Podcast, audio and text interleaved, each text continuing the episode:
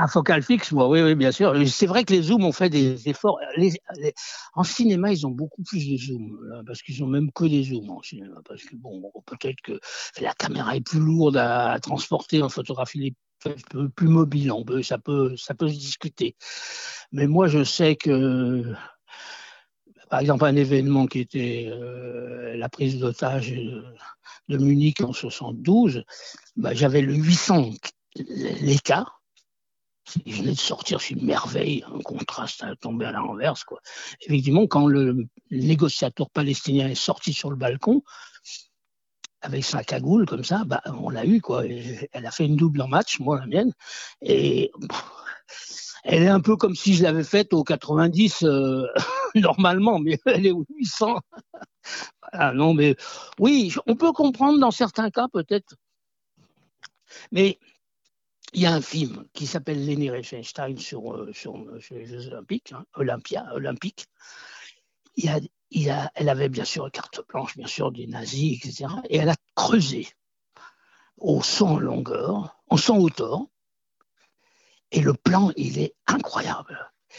C'est un plan fixe carré, un peu un 37, full, full 37, comme ça. Le gars, il est loin, il est tout petit, il court, il court, il court, il tourne et puis saute et le cadre ne bouge pas et il saute et passe la barre. À, l'époque, il devait être 1m80, je sais pas quoi, parce que c'était ils sont moins hauts que, maintenant, bien sûr. Mais ça, c'est formidable. Wow. Là, quand tu regardes ces films-là, tu te dis, euh, euh, c'est la beauté. c'est vrai que moi, je comprends, si je devais filmer, j'aurais un zoom.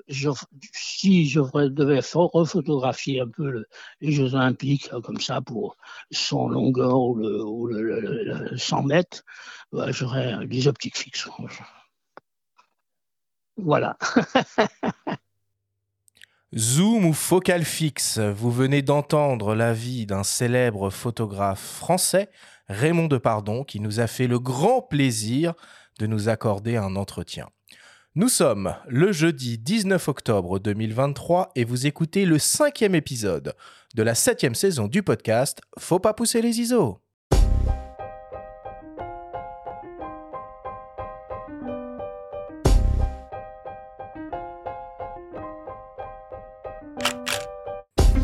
Bienvenue sur Faut pas pousser les ISO, le podcast hebdo pour tous les passionnés de photos et de vidéos. Je suis Arthur Azoulay et j'anime cette émission avec mon ami le journaliste Benjamin Favier. Aujourd'hui, on met les pieds dans le plat et on va essayer de répondre à cette inextricable problématique que rencontrent beaucoup de photographes, zoom ou focal fixe. Avec nous en plateau et pour la première fois, nous recevons le journaliste spécialisé Pierre-Marie Salomez du magazine Chasseur d'images avec qui nous allons aborder tous les aspects plus ou moins objectifs de cette question à laquelle il sera probablement très difficile d'apporter une réponse claire. Cette émission vous est présentée par Sigma, fabricant indépendant d'objectifs et d'appareils photo 100% fabriqués au Japon.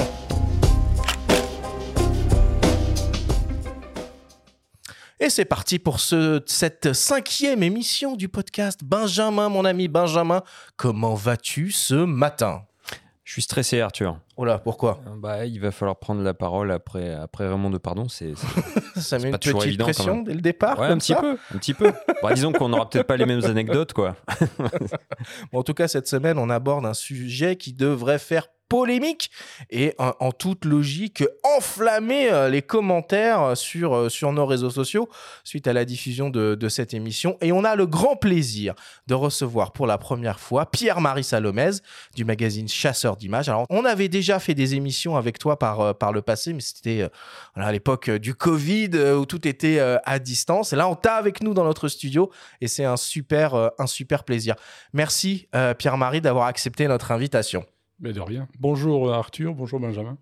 Bah salut Pierre et puis t'es pas arrivé tout seul, hein, parce que physiquement t'es venu avec des magazines aussi. Eh oui. Euh, donc ça c'est important à souligner. Nous on est content de recevoir euh, la presse écrite et de la toucher aussi. Ouais, c'est un super truc. On va reparler des sommaires un petit peu plus tard. Ça marche. Bon messieurs, euh, on va rentrer tout de suite dans le vif des sujets et on attaque l'émission comme d'habitude avec le Flash Actu.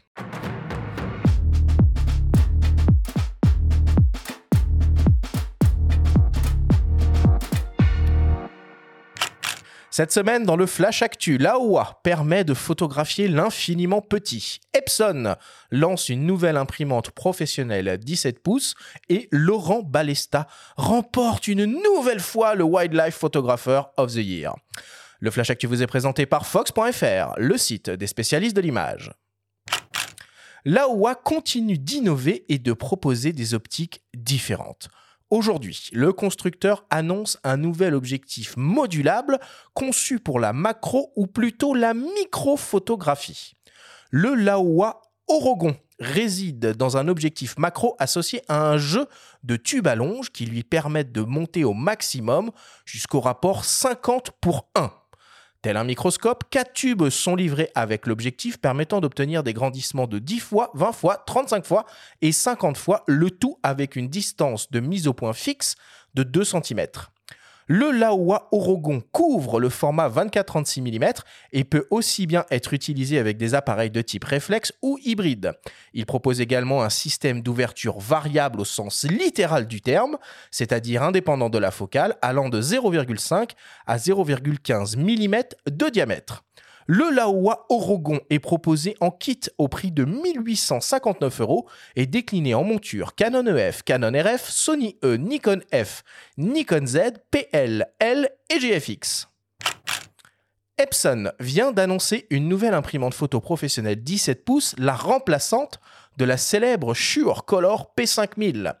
La nouvelle Color P5370 exploite un système de tête d'impression amélioré micro-piezo AMC avec la technologie Epson Precision Dot Screening pour être en mesure de reproduire les plus fins détails capturés par des appareils photo haute résolution modernes. On retrouve également un nouveau jeu de 10 encres ultra chrome avec une nouvelle couleur violette pour étendre les nuances des teintes dans les bleus et ainsi offrir un gamut de couleurs reproductibles plus large. On retrouve également la présence simultanée de deux canaux pour le noir mat et le noir brillant ainsi qu'un nouveau mode noir carbone offrant des démax élevés et un contraste exceptionnel sur papier brillant. La nouvelle Epson Surcolor P5370 devrait être disponible début 2024. Elle sera proposée aux États-Unis autour des 2000 dollars. On attend encore son prix et sa disponibilité en France. Et enfin, pour terminer, le photographe et explorateur Laurent Balesta, que nous avons reçu à ses micros à l'occasion d'une émission Au coin du feu, remporte une nouvelle fois la grande distinction au très prestigieux Wildlife Photographer of the Year, avec une photographie sous-marine évidemment, réalisée dans les eaux protégées de l'île de Pangatalan des Philippines. Sur cette image, on peut observer un limule doré à trois épines à la recherche de nourriture au fond des eaux. Ce n'est pas la première fois que Laurent Balesta remporte cette compétition internationale. En 2021 déjà, il gagne déjà le titre avec une impressionnante photo de reproduction de Mérou. Son palmarès ne s'arrête pas là puisqu'il a également été récompensé en 2022 et en 2017. Pour découvrir l'ensemble des incroyables photographies du Wildlife Photographer of the Year, rendez-vous sur le site nhm.ca.uk/wpi et pour en savoir plus sur Laurent Balesta, écoutez l'épisode S406 du podcast Faut pas pousser les ISO.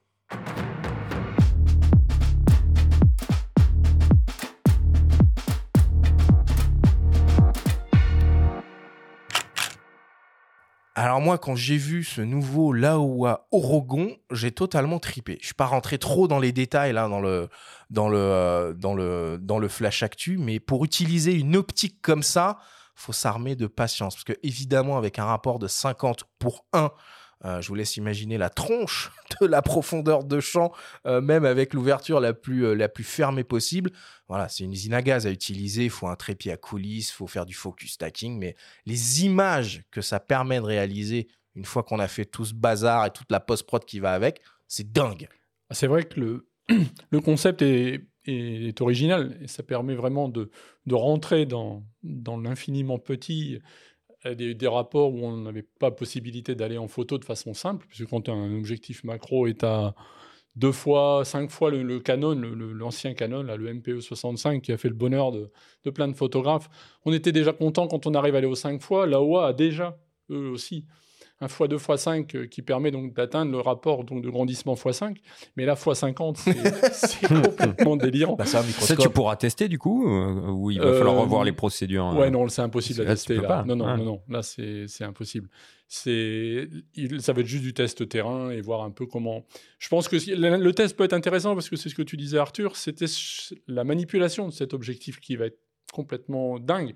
Ça va être un amusement en, en- en lui-même, ça va être une activité en lui-même, hein, le, le fait de d'utiliser cet objectif parce que pour faire la mise au point, il n'y a pas de rampe de mise au point, donc on Ah bah non, décale. c'est 2 cm. On bouge on, tout. on décale, voilà, on Ouais. décale le- la- l'appareil, l'objectif par rapport à ce que l'on souhaite être net dans l'image. Donc, comme tu disais, il faut faire du focus stacking ou assembler.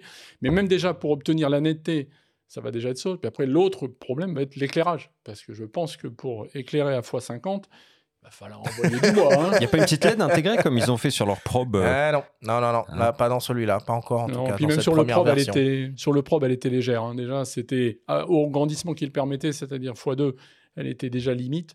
Donc là, je pense qu'à x50, il va falloir, oui, il va falloir éclairer. hein. Hum. Et puis, euh, alléluia hein, pour euh, les amateurs euh, d'impression et de tirage jet d'encre euh, à domicile ou même euh, professionnel. Euh, Epson qui met à jour sa, machine de guerre, hein, clairement. C'était la, digne successrice euh, à l'époque, nous on utilisait, c'était des 4008 ou des 4009. Euh, je me rappelle, enfin, enfin, on a deux canaux séparés pour le noir mat et le noir brillant. Ça va faire faire des économies faramineuses à énormément de photographes. Donc ça, c'est quand même, c'est quand même une, super nouvelle. Et euh, je voulais aussi aborder là euh, d'autres actualités. Euh, bah déjà, joyeux anniversaire à Sony.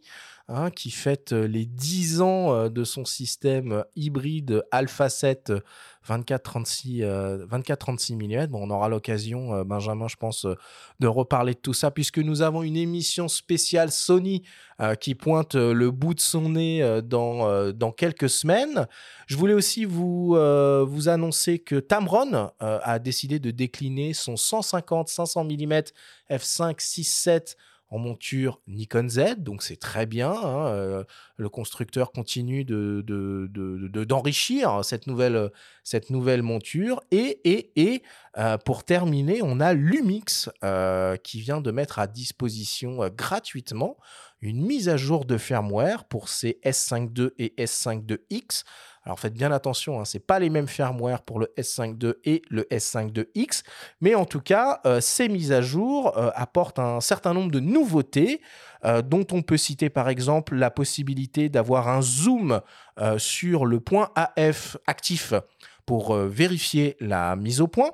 On a le mode haute résolution par assemblage qui permet euh, qu'on peut dorénavant utiliser avec un temps de pause jusqu'à euh, 8 secondes. Et on voit l'arrivée aussi du, mode haute résolution euh, à main levée. Et puis bon voilà pour euh, juste euh, terminer on a aussi en mise au point manuel un zoom de 20 fois euh, automatique qu'il est possible de, euh, de configurer. Bon voilà c'est des bonnes choses. Selon moi il manque quand même quelques trucs dans cette mise à jour mais euh, bon c'est déjà ça Dans le mode haute résolution main levée, c'est vachement bien quand même. Euh, ça, c'est, faudra voir si ça marche vraiment bien. Mais c'était dispo sur le G9 II. Il y a pas mal de marques qui proposent le mode haute résolution, mais avec beaucoup de contraintes où il faut passer par la post-prod, etc. Là, on peut tout faire directement dans le boîtier, l'assembler. Par contre, effectivement, ce qu'on attendait, c'était probablement les algorithmes de détection de sujets qui ont été implémentés dans le G9 II, à commencer par les véhicules, la détection euh, des yeux des animaux aussi, qui là est absente. Alors, ça ne veut pas dire qu'elle n'arrivera pas. hein. Euh, on peut espérer, c'est le même processeur. Il n'y a, pas de raison intrinsèque qu'il ne le fasse pas. Mais pour l'instant, en tout cas, euh, ça, ça n'y est pas. Bon. Et euh, Benjamin, va profiter de la présence de Pierre-Marie pour faire une petite revue de presse spécialisée photo papier. Oui, alors honneur aux absents. hein. On, va, on va commencer par, euh, on va, non, mais on va commencer par nos, nos confrères de, de Réponse Photo. hein. Le, le- le dernier numéro de Réponse daté de novembre vient de sortir avec un, un joli dossier consacré au noir et blanc, avec un témoignage d'un architecte et dessinateur, Cyril Ah, tiens. Druard. Donc voilà, qui aurait eu sa place dans l'émission qu'on a enregistrée la semaine dernière avec euh, Florent Michel, qu'on vous Mhm. invite à, à écouter à nouveau. Euh, on trouve aussi un très très bon dossier, j'ai trouvé sur les smartphones, euh, qui ne sont pas mis frontalement en opposition par rapport aux appareils. euh, Ah. d'hab- D'habitude, oui, pour une fois. C'est signé Adrien Branco, qu'on Mhm. connaît bien, et, et le dossier est vraiment euh, assez intéressant. Je, je, recommande la lecture. Et puis sinon, on retrouve de manière classique hein, des tests des, des, boîtiers récents, les A7C2, A7CR ou encore le Leica Q3.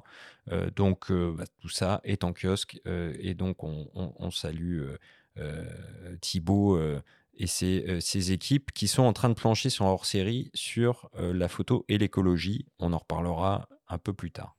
Et alors, euh, Pierre-Marie, le dernier numéro de Chasseur est dans les kiosques depuis euh, la semaine dernière, quelques jours maintenant. Alors, qu'est-ce qu'on peut y retrouver dans ce, dans ce magazine? On va donner la primauté à l'image. Donc, on a deux portfolios euh, qui, sont complètement, qui sont complètement différents, mais on essaye toujours de, de varier les approches dans le, dans le magazine, d'avoir des portfolios qui puissent être une photo un peu plus créatrice, un petit peu plus innovante, un peu plus, on va dire, des fois bougeante un peu.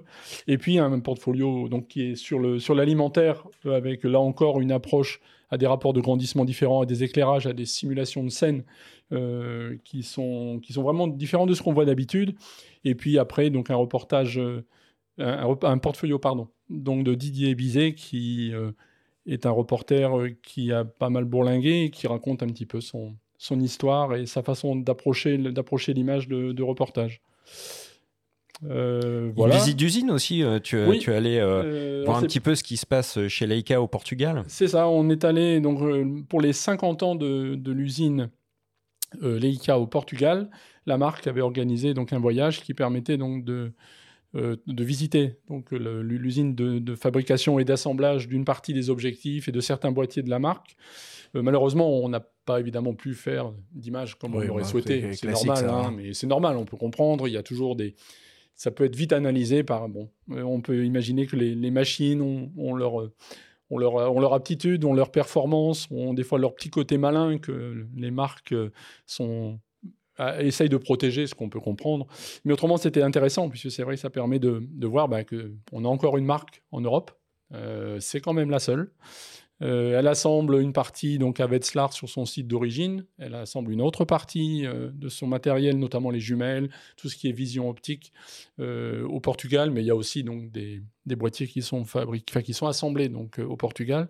Et on a donc deux usines pour, pour une même marque, et tout ça en Europe. Donc je pense que je dis pas Cocorico parce que ça serait un petit peu bizarre, mais c'est chouette quoi d'avoir encore une marque qui se tient bien, en plus qui sort des boîtiers qui sont innovants. Le, le Leica Q3 euh, ils nous ont dit qu'ils n'arrivaient pas à fournir. Bon. Ah, Benjamin, le Leica Q3. Non, m'en parlez pas. M'en parlez pas. faut qu'elle fixe. Hein. Voilà, qu'elle fixe. On y vient. Mais bon, on, va, on, va, en reparler.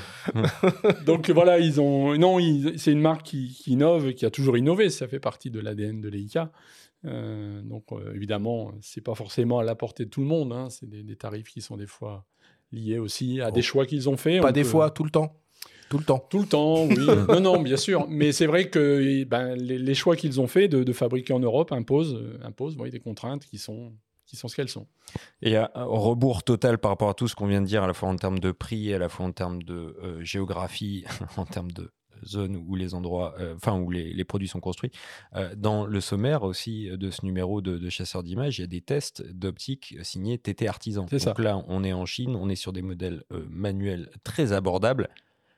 Tu peux nous en dire un mot peut-être? Alors on a, on a qui t'ont séduit. On a souhaité en tester. On n'en teste pas pas très souvent parce que ce sont des on va dire, c'est pas des feux follets, mais c'est une enfin, Artisan ou d'autres comme Seven Artisan ou d'autres fabriquent dans des objectifs, les mettent à disposition dans leur catalogue. Et comme ce sont des versions euh, donc euh, complètement mécaniques, euh, avec souvent une optique simple, ils les font évoluer très vite. Et le, un 50 mm ouvrant à f2, je prends ça au hasard, hein, je ne dis pas que c'est celui-là, euh, va avoir une version 2 qui va apparaître des fois deux mois ou trois mois après la commercialisation du premier. Ils ont changé un peu la formule optique, ils ont amélioré. C'est toujours dans le bon sens, ça va toujours dans le sens de l'amélioration parce qu'ils sont partis de rien. Donc euh, ça s'améliore, mais c'est difficile de, tester pour nous parce que le temps que ça arrive, le temps qu'on teste, des fois la version 2 arrive. Alors on peut envoyer les gens sur la version 1, mais ils ne la trouveront plus. Donc euh, c'est un petit peu compliqué. Mais par contre, c'est vrai que c'est intéressant parce qu'ils proposent. Alors là, on a testé par exemple un nouveau, un petit 100 mm, euh, un petit téléobjectif dont on, pourra reparler tout à l'heure dans l'approche focale fixe zoom, qui est vraiment petit. Il, ouvre à 2,8. C'est une ouverture assez peu classique maintenant pour un, pour un tel objectif, même si dans le temps, comme on dit, on en faisait beaucoup. Mais il est simple, il vaut 140 euros. Euh, il se monte sur plein d'appareils puisqu'il suffit d'intercaler une bague d'adaptation. Et finalement, euh, c'est surprenant, mais il est, on va dire, il est pas si mauvais que ça. Il est même plutôt bon. Euh, dès qu'on diaphragme un petit peu, on arrive à tirer des images sympas. Donc, euh, et puis quand tu vois la, compacité et le prix de l'objet, 140 euros, il manque pas un zéro. D'habitude, de... les optiques dont on parle, c'est minimum 1500 balles. C'est ça, ça. Et la construction a, l'air plutôt, plutôt décente. Hein. Bah oui, parce que comme c'est des formules simples, c'est des rampes hélicoïdales, c'est de la mécanique c'est vieux comme la photo, donc euh, ça, on sait le faire et les, les, fabricants sont très à l'aise là-dedans. Donc euh, non, non, il y a, alors on a testé ces, quelques optiques un petit peu représentatives du catalogue. On a testé un 90 macro, un 90 mm pardon, pour euh, pour GFX, hein, pour faire du portrait. On a testé un fisheye. On a essayé de regarder un petit peu ce que ça valait pour avoir une idée à un instant T de ce que vaut cette marque dont on entend parler et qu'il est, voilà, qu'il est de bon ton, qui navigue aussi pas mal sur, euh, sur Insta, sur, euh, sur les réseaux, où voilà, ça fait partie un petit peu d'une signature, d'avoir une signature. Ça aussi, on pourra en reparler, je pense, des signatures d'objectifs. Bon, bah, tout ça est à retrouver évidemment dans le dernier numéro de Chasseurs euh, d'images que vous, vous pouvez vous procurer en kiosque. On clôt euh, le flash actu euh, là-dessus. Et Benjamin, c'est le moment de ta chronique hebdomadaire. Comme toutes les semaines, c'est ta story. Et cette semaine, euh, bah, tu reviens sur une étape importante de la carrière d'un des plus grands photographes français. Lors d'un reportage au Chili au début des années 70, Petit indice, nous l'avons entendu en début d'émission. La story vous est présentée cette semaine par Sony et sa gamme de boîtiers hybrides plein format photo et vidéo, qui depuis 10 ans innove pour les professionnels et les amoureux créateurs d'images.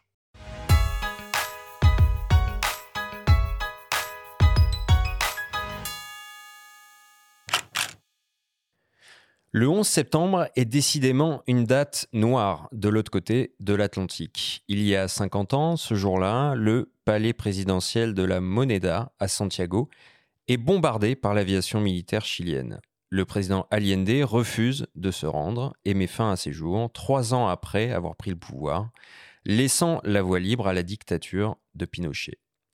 Alors jeune reporter de l'agence Gamma, Raymond Depardon se rend dans le pays deux ans avant ces événements tragiques, à l'occasion du premier anniversaire de la victoire de l'Union populaire. Il photographie le président Allende, il découvre la capitale. Curieux, il souhaite partir dans le sud du pays à la rencontre des populations indiennes et des paysans sans terre. Avec son ami, le journaliste anglais Robert Pledge, il découvre les Mapuches. Peut-être que la seule chose qu'on savait avec Pledge, c'était les Mapuches. Voilà. Bon. Donc tout était ma pouche pour nous, mais moi je sais que parce que j'ai même j'ai le même problème en Afrique. Quand j'y étais, quand j'avais 19 ans, 20 ans, je voyais tout le monde avec des turbans, un peu comme aujourd'hui, hein, on voit des turbans et puis on ne sait pas bien. Puis après, on se dit ah ça c'est des peuls, ça c'est des peuls euh, Wadabé, ça c'est des Toubous, ça c'est un Touareg. donc tu sais très très bien tout après. Mais ça demande du temps parce que ça s'apprend pas à l'école. Oui, ça pourrait s'apprendre à, l'école, peut-être en France. et t'apprends sur le sur le sur le tas, quoi.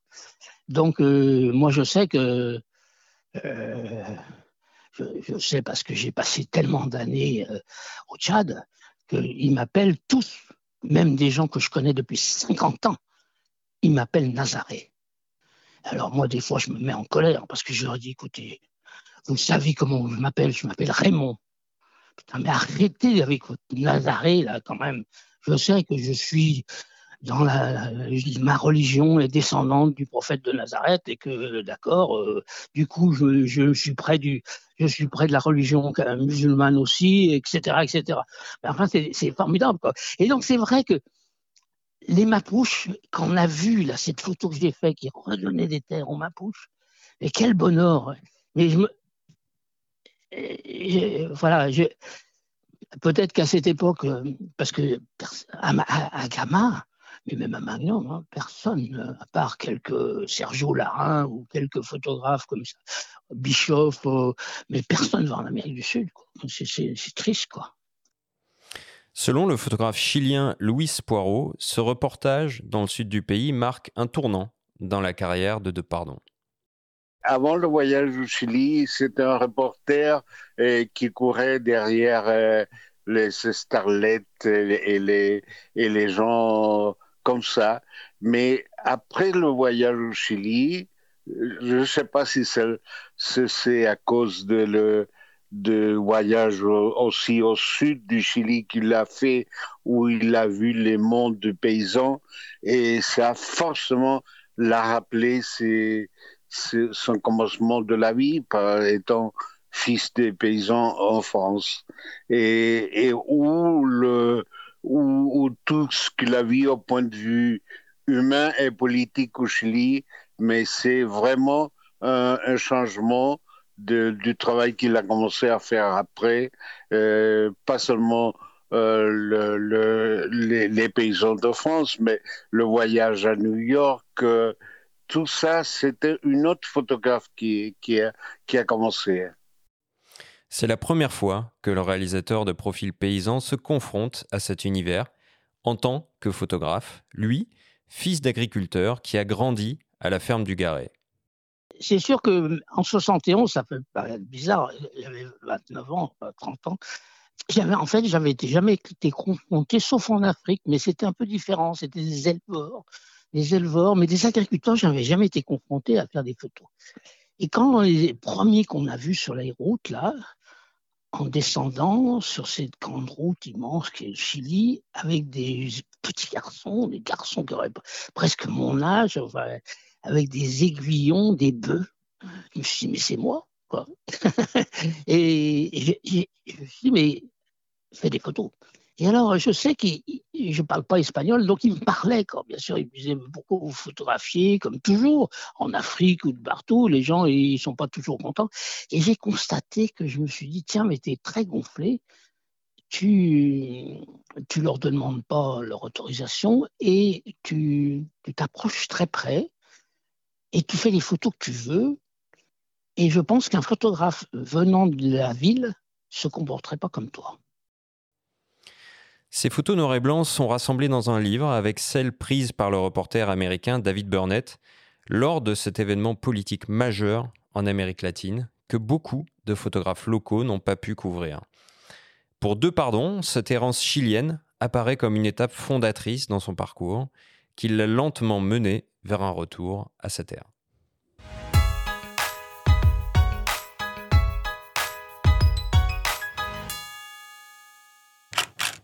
Ah, c'est toujours un plaisir hein, quand même d'entendre Raymond, euh, Raymond de Pardon. Euh, Benjamin, va y avoir une expo autour de tout ça en parallèle? Il y a une expo en ce moment qui a lieu à la galerie Le Château d'Eau à Toulouse jusqu'au 7 janvier. Et oui, je suis, je suis assez d'accord. Moi, j'avoue, je, plaide coupable. J'ai toujours ce petit plaisir euh, à euh, le solliciter quand il y a une actu importante le concernant. Et c'est vrai que, comme en plus, il n'est pas vraiment avare de mots, quand il replonge un petit peu dans ses souvenirs, bah, c'est un, un, plaisir de le, de le, partager avec nos auditeurs aussi. Parce que Raymond Depardon, à l'heure actuelle, c'est tout simplement un des plus grands photographes français, une œuvre euh, immense qu'on ne cesse de redécouvrir.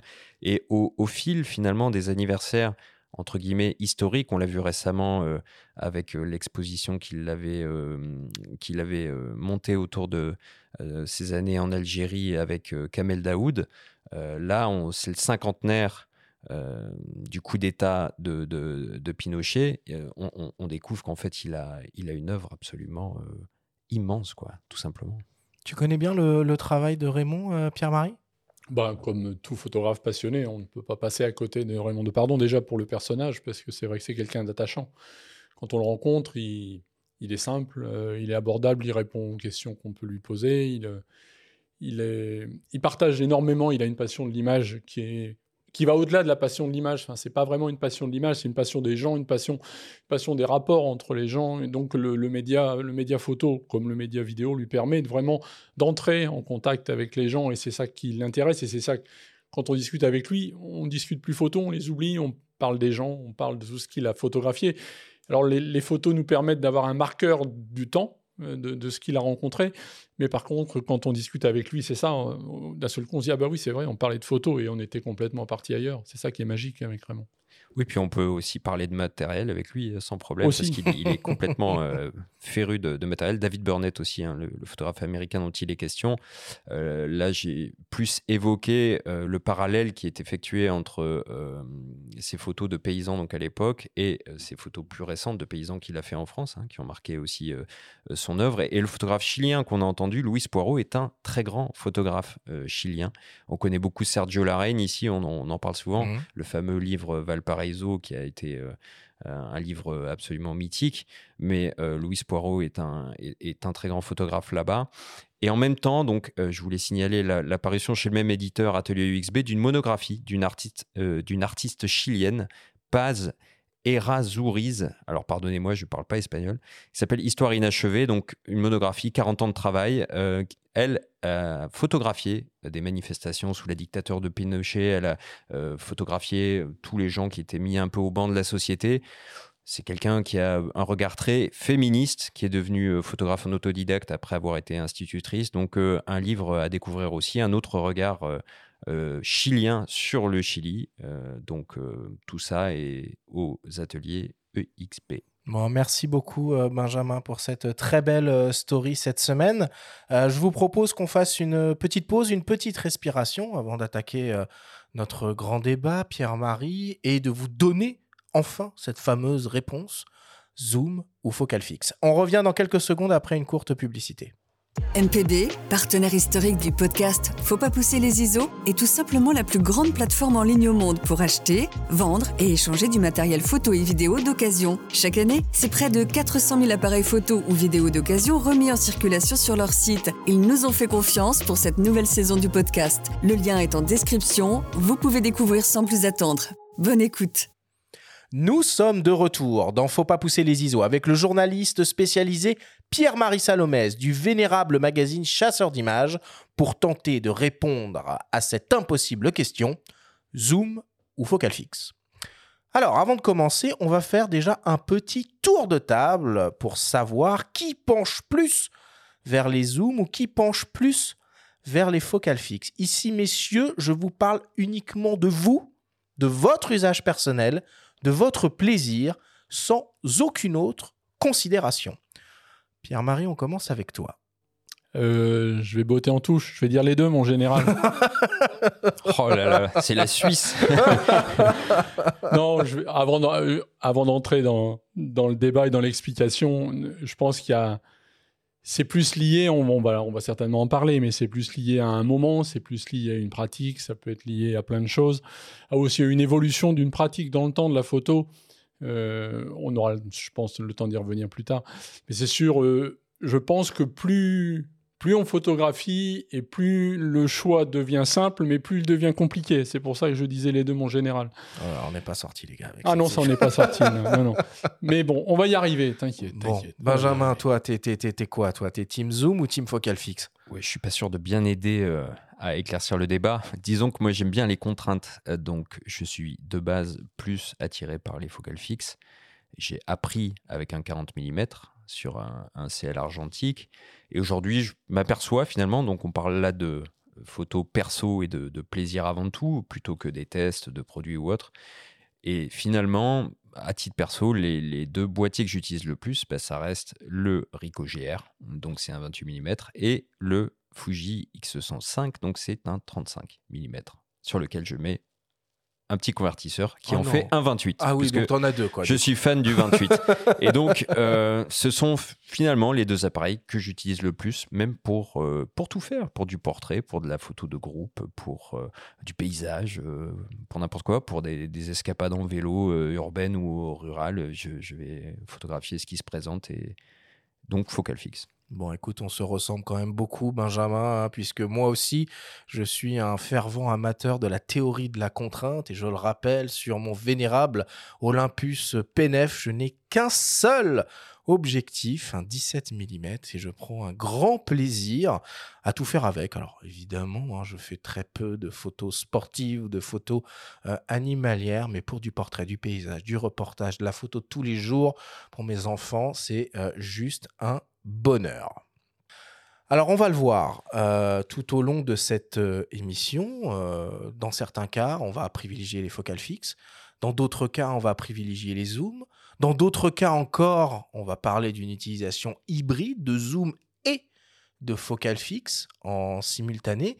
Et on va voir aussi que certains photographes évoluent, comme tu l'as un peu évoqué, Pierre-Marie, dans leur, dans leur pratique et passent du zoom à la focale fixe ou à l'inverse, de la focale fixe au zoom. Et c'est le cas par exemple de l'un d'entre eux qui s'appelle Robin euh, Jafflin, qui est un photoreporter et qui est passé euh, du 35 mm f1.4 Sigma Art au 24-70 mm f2.8 Sigma également. Je vous propose que l'on écoute son témoignage. Alors oui, j'étais euh, j'étais maqué entre guillemets avec un, 35 mm Sigma Art, qui ouvre un 4. Euh, je l'ai utilisé, je continue de l'utiliser hein, quand même euh, depuis euh, au moins 6-7 ans. j'ai tout fait avec, j'ai fait du portrait, j'ai fait du reportage, voilà. Et, et, en fait, il y a deux ans, deux trois ans, Sigma m'a prêté un 2470 de 8 Art. Alors après, moi je dirais que dans mon utilisation quotidienne, on va dire que je vais peut-être privilégier le 35 quand j'ai pas trop le quand j'ai pas la contrainte du temps ou du poids et que, on va dire, je peux me je peux me poser et je peux faire attention à mes plans, à ma ma construction d'image etc. Le 24-70, en fait, quand on n'a pas trop ce luxe-là et qu'on est contraint, c'est un super outil pour moi, je trouve, parce qu'on a tous les plans différents, on peut faire du portrait, on peut faire, du reportage. Si on est dans des endroits un peu contraints, on peut avoir du recul, avec le la focale 24 et, euh, et en ça, c'est assez pratique. Alors, je me suis rendu compte euh, un petit peu par hasard dans mes, dans mes métadonnées que finalement, j'utilisais très très peu de, de focales sur le, le 24-70. Euh, on va dire quand j'étais en situation de reportage, admettons une manif un peu chaude ou voilà où il y a beaucoup de mouvements, on n'a pas trop le temps et euh, il faut être assez proche des sujets. Je dirais que je je switch, on va dire, entre des focales qui vont de 28 à 42,5 à peu près. Donc finalement quasiment un 35. Et après, quand je dois faire du portrait, en fait, je suis entre du 50 et du 60 euh, de manière générale. Donc c'est vrai que le 24, je l'utilise quasiment pas. Ou alors c'est vraiment parce qu'il faut faire un plan large et que j'ai pas j'ai pas beaucoup de recul. Et puis le 70, c'est pareil en fait. Comme j'ai comme j'ai l'habitude du 35 et que on va dire, il y a toujours un recul qui est assez important euh, et que je trouvais aussi bien parce que quand on fait du photojournalisme, euh, ça peut permettre de donner du contexte, ça peut permettre de resituer dans un espace et pas forcément faire du gros plan, euh, voilà. bah du coup, c'est vrai que je me, il y a certaines focales que j'utilise, j'utilise très très peu. Bah, le, le 1.4, en fait, je l'utilisais concrètement, c'était quand je faisais du portrait ou ou de la photo, on va dire purement documentaire, où j'avais la journée pour faire des photos et que j'avais le temps de tourner autour de mon sujet, que je pouvais bouger comme je le souhaitais, etc. Mais finalement, dans la photographie d'actu, on va dire, c'était pas forcément le plus l'ouverture que j'utilisais le plus. j'étais généralement enfin quand je fais du reportage, je suis autour de 4. Alors après évidemment, on voit quand même une différence entre un objectif enfin en tout cas ça c'est mon point de vue, mais on voit quand même une différence entre un objectif 1.4 et 2.8, heu, même quand on est à 4. C'est-à-dire qu'il y a toujours un petit peu moins, je trouve, de piqué, heu, et Après, heu, globalement, heu, c'est vraiment de l'ordre du détail, et je pense que la personne qui va voir mes images ne saura pas faire la différence entre une image faite au 35 ou au 24-70. Bon, il dit beaucoup de choses. Euh, euh, Robin, il aborde beaucoup d'aspects euh, qu'on va évidemment développer tout, au long, tout au long de cette émission. En tout cas, on le remercie pour, pour son témoignage. Il a, voilà, il a un profil assez original, hein, puisque il passe justement euh, d'une focale fixe 35 mm 1.4 vers euh, un 24-70 mm de 8. Et puis en plus, il a la particularité euh, de toujours travailler avec un réflexe, un Canon EOS 5D Mark IV en 2023, ce qui est assez rare. Oui, et je, serais même tenté de lui conseiller à Robin finalement de, rester chez Sigma, hein, à la même crèmerie, mais d'aller vers le fantastique 2435 F2, Ah oui, oui, euh, oui, en oui, réflexe aussi, Ouais. et qui, euh, qui Il va moins loin quand même, hein, celui-là. qui va moins loin, mais qui finalement va lui permettre de. Bon, il a bossé au 35, donc euh, il, il sait zoomer avec ses pieds, et il, il pourra avoir du 24 au 35, une qualité euh, assez remarquable à, à- à grande ouverture. euh, donc euh, c'est- un zoom qui permet d'avoir presque deux focales fixes, Hmm. si on va par là. Trois? Et on, on en Trois, reparlera. presque. Et pre- pre- presque 3, oui, puisque si on, on aime le 28 comme moi, c'est vrai, tu as raison, ça fait un 28 F2. Donc euh, pourquoi pas? Bon. Alors, euh, on va le voir, euh, il y a pas mal d'aspects à prendre en compte hein, quand on s'attaque à ce, sujet. Euh, tous ces aspects sont évidemment importants et c'est assez difficile de les hiérarchiser. Donc, euh, ce qu'on vous propose, c'est qu'on les traite un par un. Dans un premier temps, on va parler de l'usage euh, et de l'expérience photographique. Ensuite, on va s'intéresser aux performances optiques et aux caractéristiques techniques euh, des objectifs. Et puis après, on va être très pragmatique, très terre à terre. On va rentrer dans, bah voilà, qu'est-ce qu'il existe sur le marché, qu'est-ce qu'il est le plus simple d'acquérir et surtout pour quel budget. Alors pour commencer, et c'est en fait ce qui a justifié cette émission, on s'est posé la question suivante. Quand on voit le progrès fulgurant, et en particulier avec le développement des euh, nouvelles gammes optiques euh, hybrides, en termes de qualité optique des zooms, qui pour certains n'ont finalement plus grand-chose à envier à ce que l'on peut attendre d'une bonne focale fixe. Bah, on se demande finalement si en 2023, les focales fixes, elles ont toujours la cote, ou si les photographes se tournent désormais en majorité vers les zooms. Eh ben, on a posé cette question à une personne qui est en première ligne des utilisateurs finaux, Ronnie Studian de la boutique ipln.fr. On écoute sa réponse. Euh, je te répondrai à cette question euh, que ça dépend de deux choses. Ça dépend tout d'abord, un, du profil de l'utilisateur et ça dépend, deux, euh, de, de, de l'utilisation derrière. Enfin, j'ajouterai un dernier point important là-dessus, c'est que aujourd'hui, le choix d'une optique, comme dans, plein de choses, euh, n'est pas qu'une question de performance pure et dure. C'est-à-dire que, en gros, euh, tu peux être amené à choisir une focale ou un boîtier, peu importe, parce qu'il va répondre à ton besoin. Très bien. Et là, effectivement, tu as sûrement d'autres raisons, et notamment pour des utilisateurs euh, passionnés, peut-être qu'un zoom un peu transstandard longue focale pourra avoir un résultat qui va leur suffire théoriquement par rapport à l'exploitation des images qu'ils en font derrière, etc. En revanche, on va à un moment donné rentrer, et nous on le voit quand on, en parle avec les gens, dans une notion qui est totalement euh, abstraite et qui est totalement personnelle, qui est la notion du plaisir. Aujourd'hui, quand on vend un appareil ou un objectif à un utilisateur qui n'en fait pas une utilisation professionnelle, eh bien, on, va rentrer dans cette sensibilité-là qui est le plaisir. Et à un moment donné, euh, si euh, toi tu en as déjà utilisé, et je suppose que oui, et si nos auditeurs l'ont fait aussi, faire une photo avec un 402.8 ou avec un 604 euh, d'un oiseau et la faire avec un 200-500 ou avec un 180-600, eh ben, en termes de plaisir d'utilisation, c'est pas la même chose.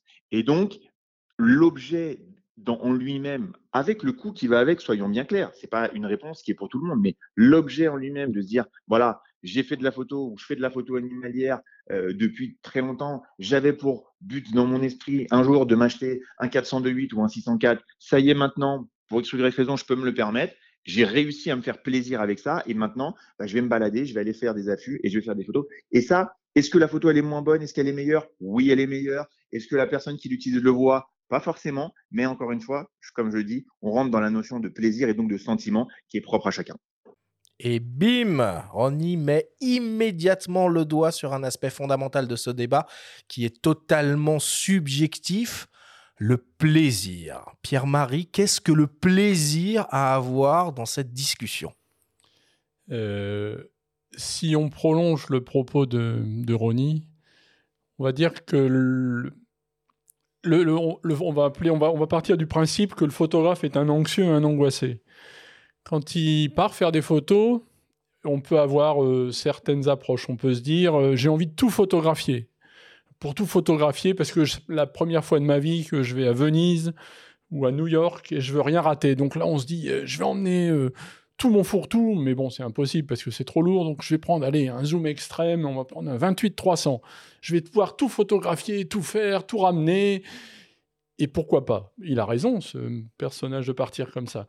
Par contre, si quelqu'un va être euh, dans le même voyage. Il va aller à Venise pour la première fois, mais il va être différent dans son approche. Il va se dire, de toute façon, je ne peux pas tout photographier. Donc, euh, si je ne peux pas tout photographier, pourquoi est-ce que je m'embêterais à emmener, pourquoi je m'embêterais à emporter un zoom euh, avec lequel, d'abord, je ne suis pas forcément très à l'aise. Et puis, je me dis, tiens, j'ai mon 35 qui me plaît depuis longtemps, je l'utilise toujours, je le connais bien, je sais comment m'en servir, je sais comment l'utiliser, je connais tout le cadrage.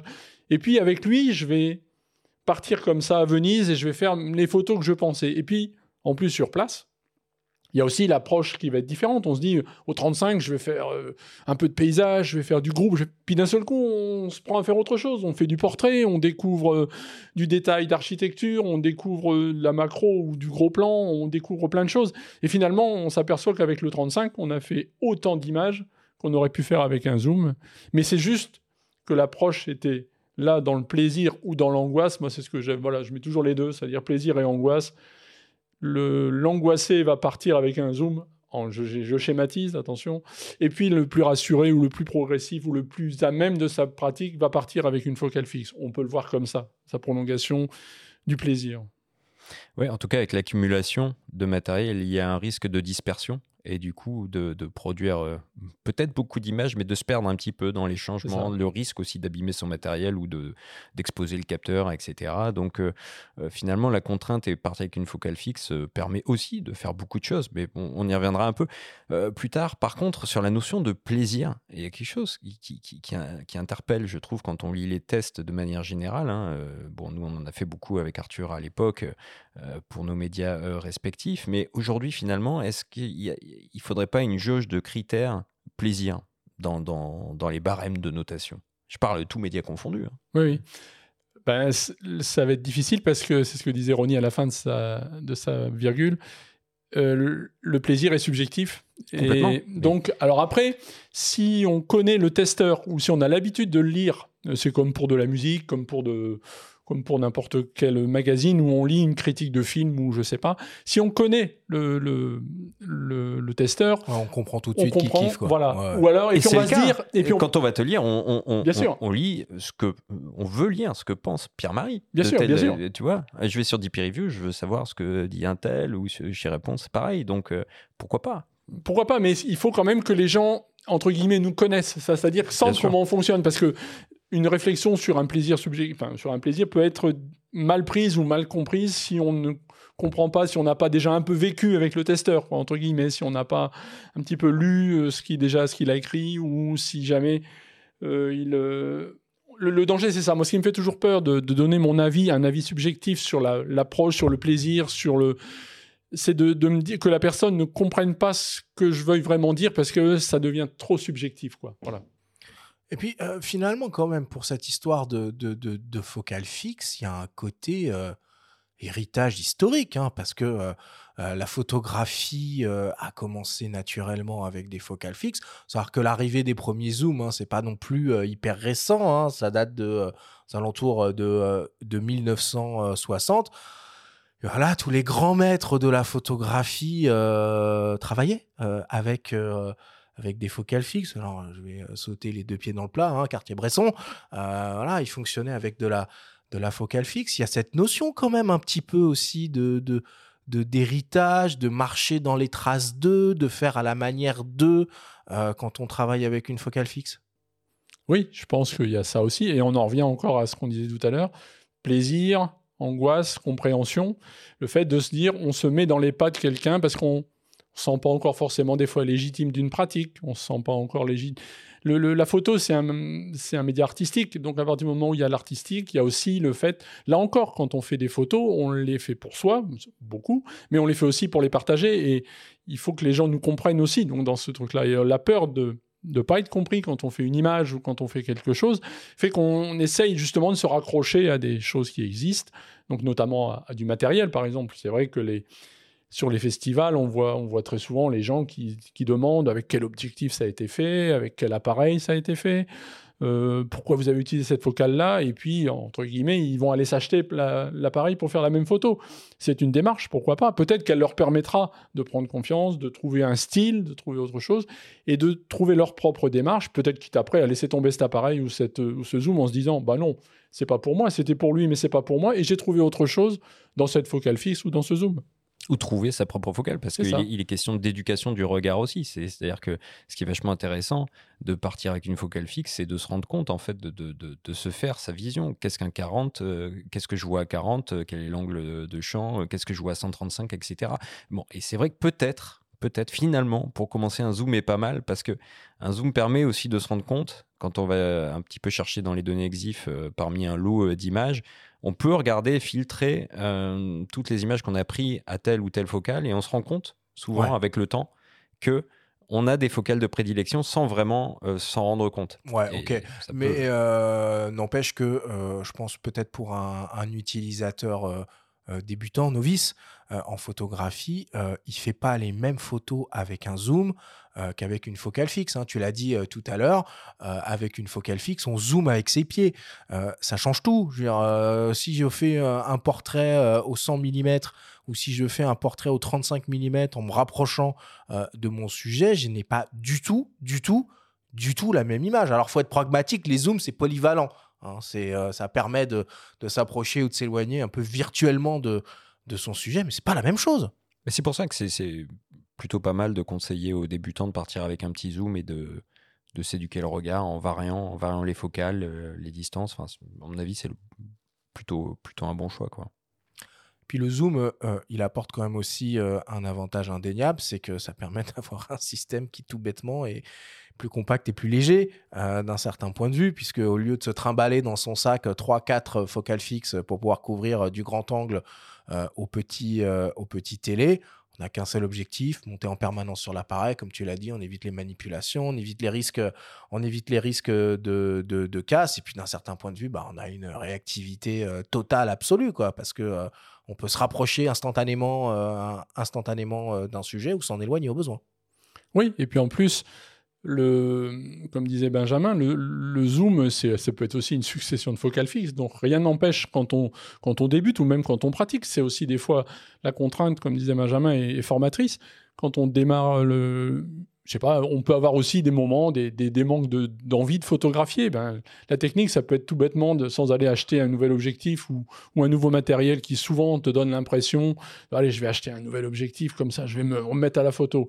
Non, peut-être qu'avec ce qu'on a déjà dans son sac, même si c'est un zoom, on le met à 28, on met du scotch, on bloque la bague et on part euh, comme ça dans la rue, en paysage. Autant s'acheter un 28, quoi. Enfin... Oui, mais si tu ne sais pas que c'est le 28 oui, voilà, avant de l'acheter. C'est un très bon exercice, ça. Très, très bon exercice. Et euh, bon, c'est utile en vidéo aussi quand on veut euh, éviter de faire varier euh, le zoom. On a un zoom, on veut, on veut garder un cadre fixe.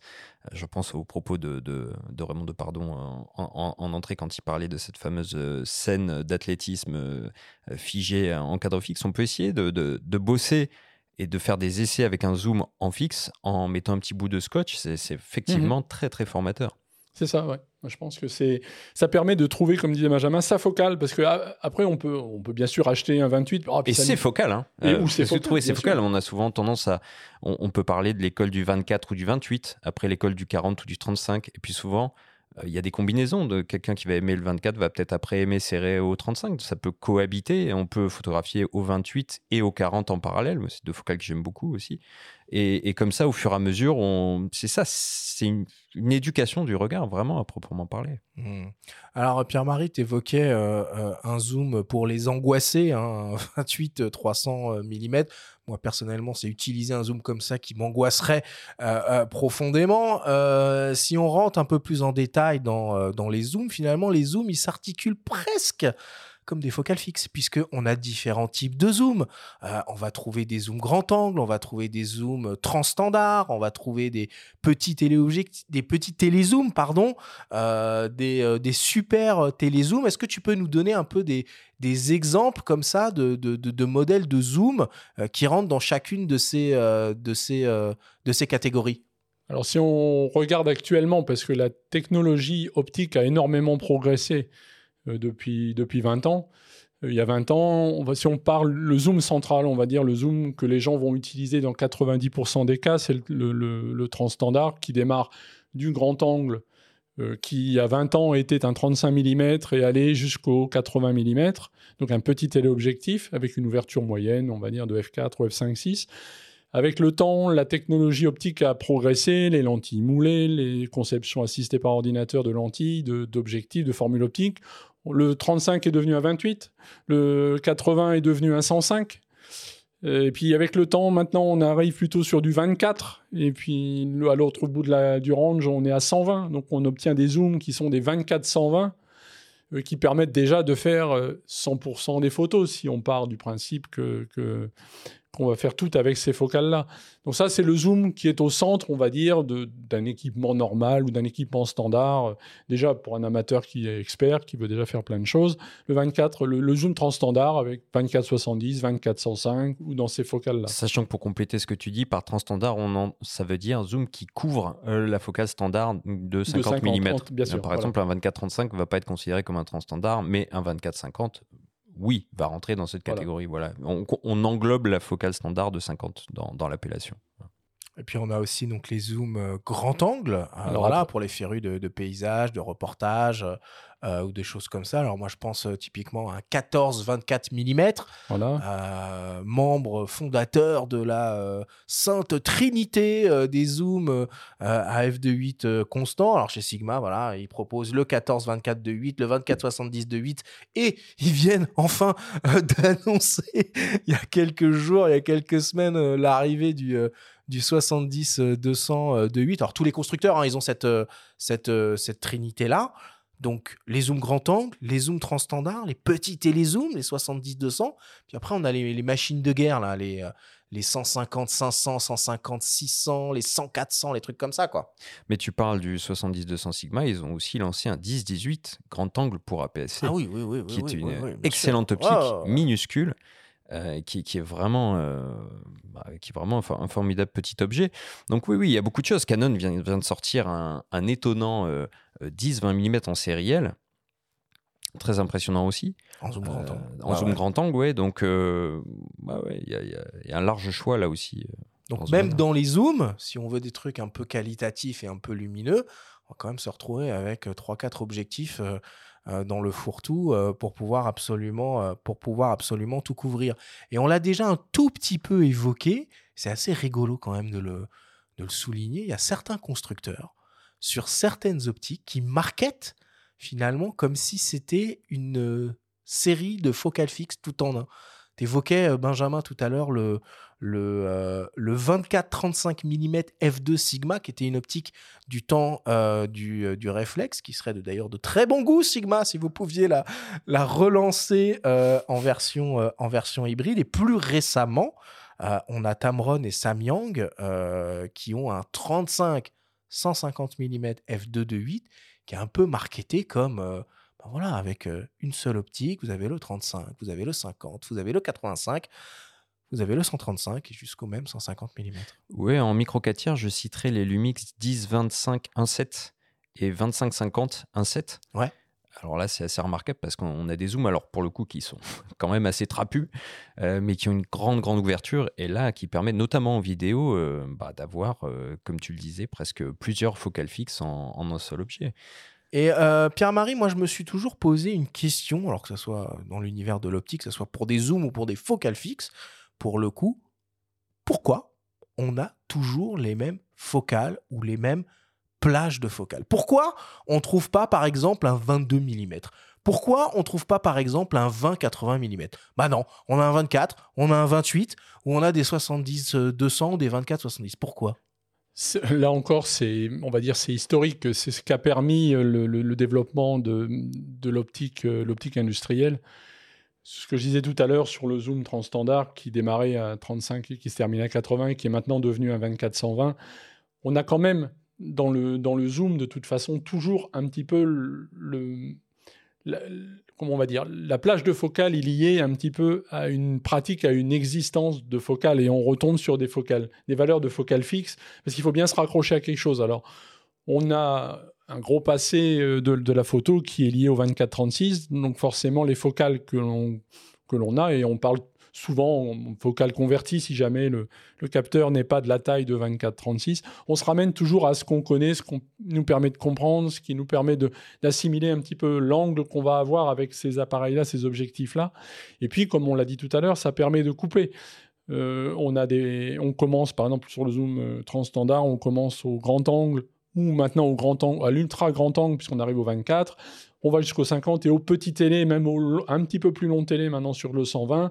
Et après, donc les, les zooms se partagent parce que c'est aussi une question de fabrication. C'est impossible de faire un zoom. Ça serait l'idéal. Tous, les photographes en rêve, on va dire. Ah bah, ça serait quoi, tiens, voilà, typiquement sans aucune contrainte, là, le zoom de rêve, là, pour vous deux? Eh ben, 12 600 ouvrant à 1 euh, qui pèse 500 grammes. non, mais pour, rebondir sur, sur, sur ça, il euh, y, en a des, des, focales originales de plus en plus d'ailleurs. Et, et, Tamron, notamment, se, se, distingue pas mal. Ils vont faire des 17-28 avec après un 28-75 et après un 70-180. Ouais, c'est vrai. Euh, finalement, c'est plutôt, c'est plutôt original.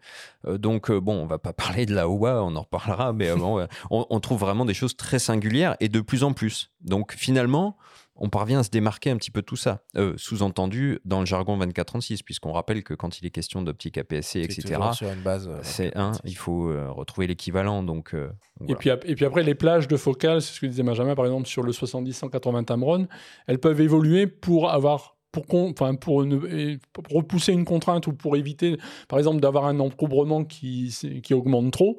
Sur un 70-200, Tamron a fait le choix d'un 70-180 en réduisant un petit peu la, focale extrême. Ça permet d'avoir une compacité et une légèreté de l'objectif qui se différencie donc du coup de la concurrence et qui peut être un point plus positif pour un, futur acheteur. Ok. Alors, euh, voilà, si cette notion de, de, plaisir, là, dont on a parlé, elle est évidente en photographie, en vidéo, par contre, on est plus dans le monde de la raison et de euh, l'efficacité.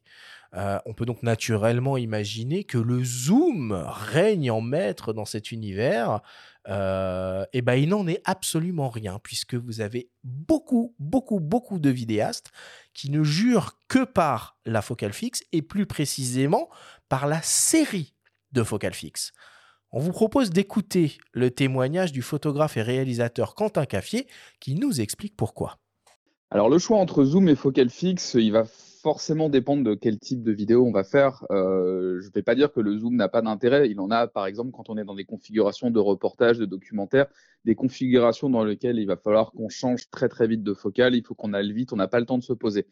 Néanmoins, même s'il y a des zooms de très très bonne qualité, notamment des zooms cinéma, euh, c'est difficile d'avoir des corrections parfaites à toutes les focales. Il y a forcément des compromis qui doivent être faits. Alors ça peut être des compromis en termes d'ouverture, ça peut être des compromis en termes de déformation optique.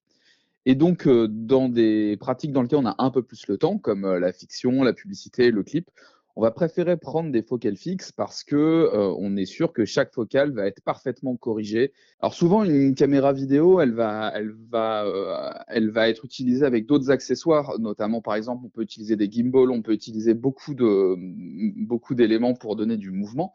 Et par exemple sur un gimbal, on va être euh, amené à, l'équilibrer, il y a des notions de poids, etc. Comme j'expliquais, souvent, on va aussi rajouter une matbox pour ajouter des filtres, pour euh, changer un peu le rendu de son image.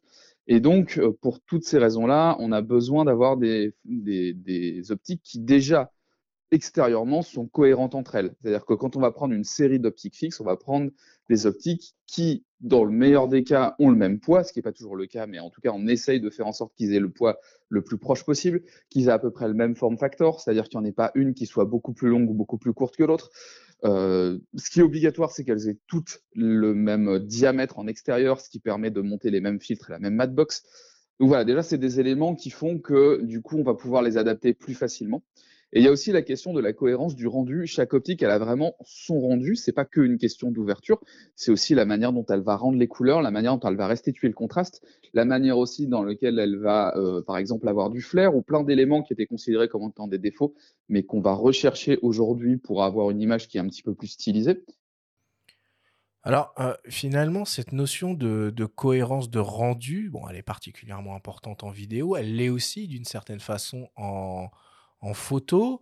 Euh, je me pose une question. Si on prend un 50 mm 1.4 Art Sigma, qu'on le cale à 2.8, qu'on fait une photo et qu'on fait la même photo avec le 24-70 mm 2.8, toujours chez Sigma, calé à 50 mm, est-ce qu'on a la même chose?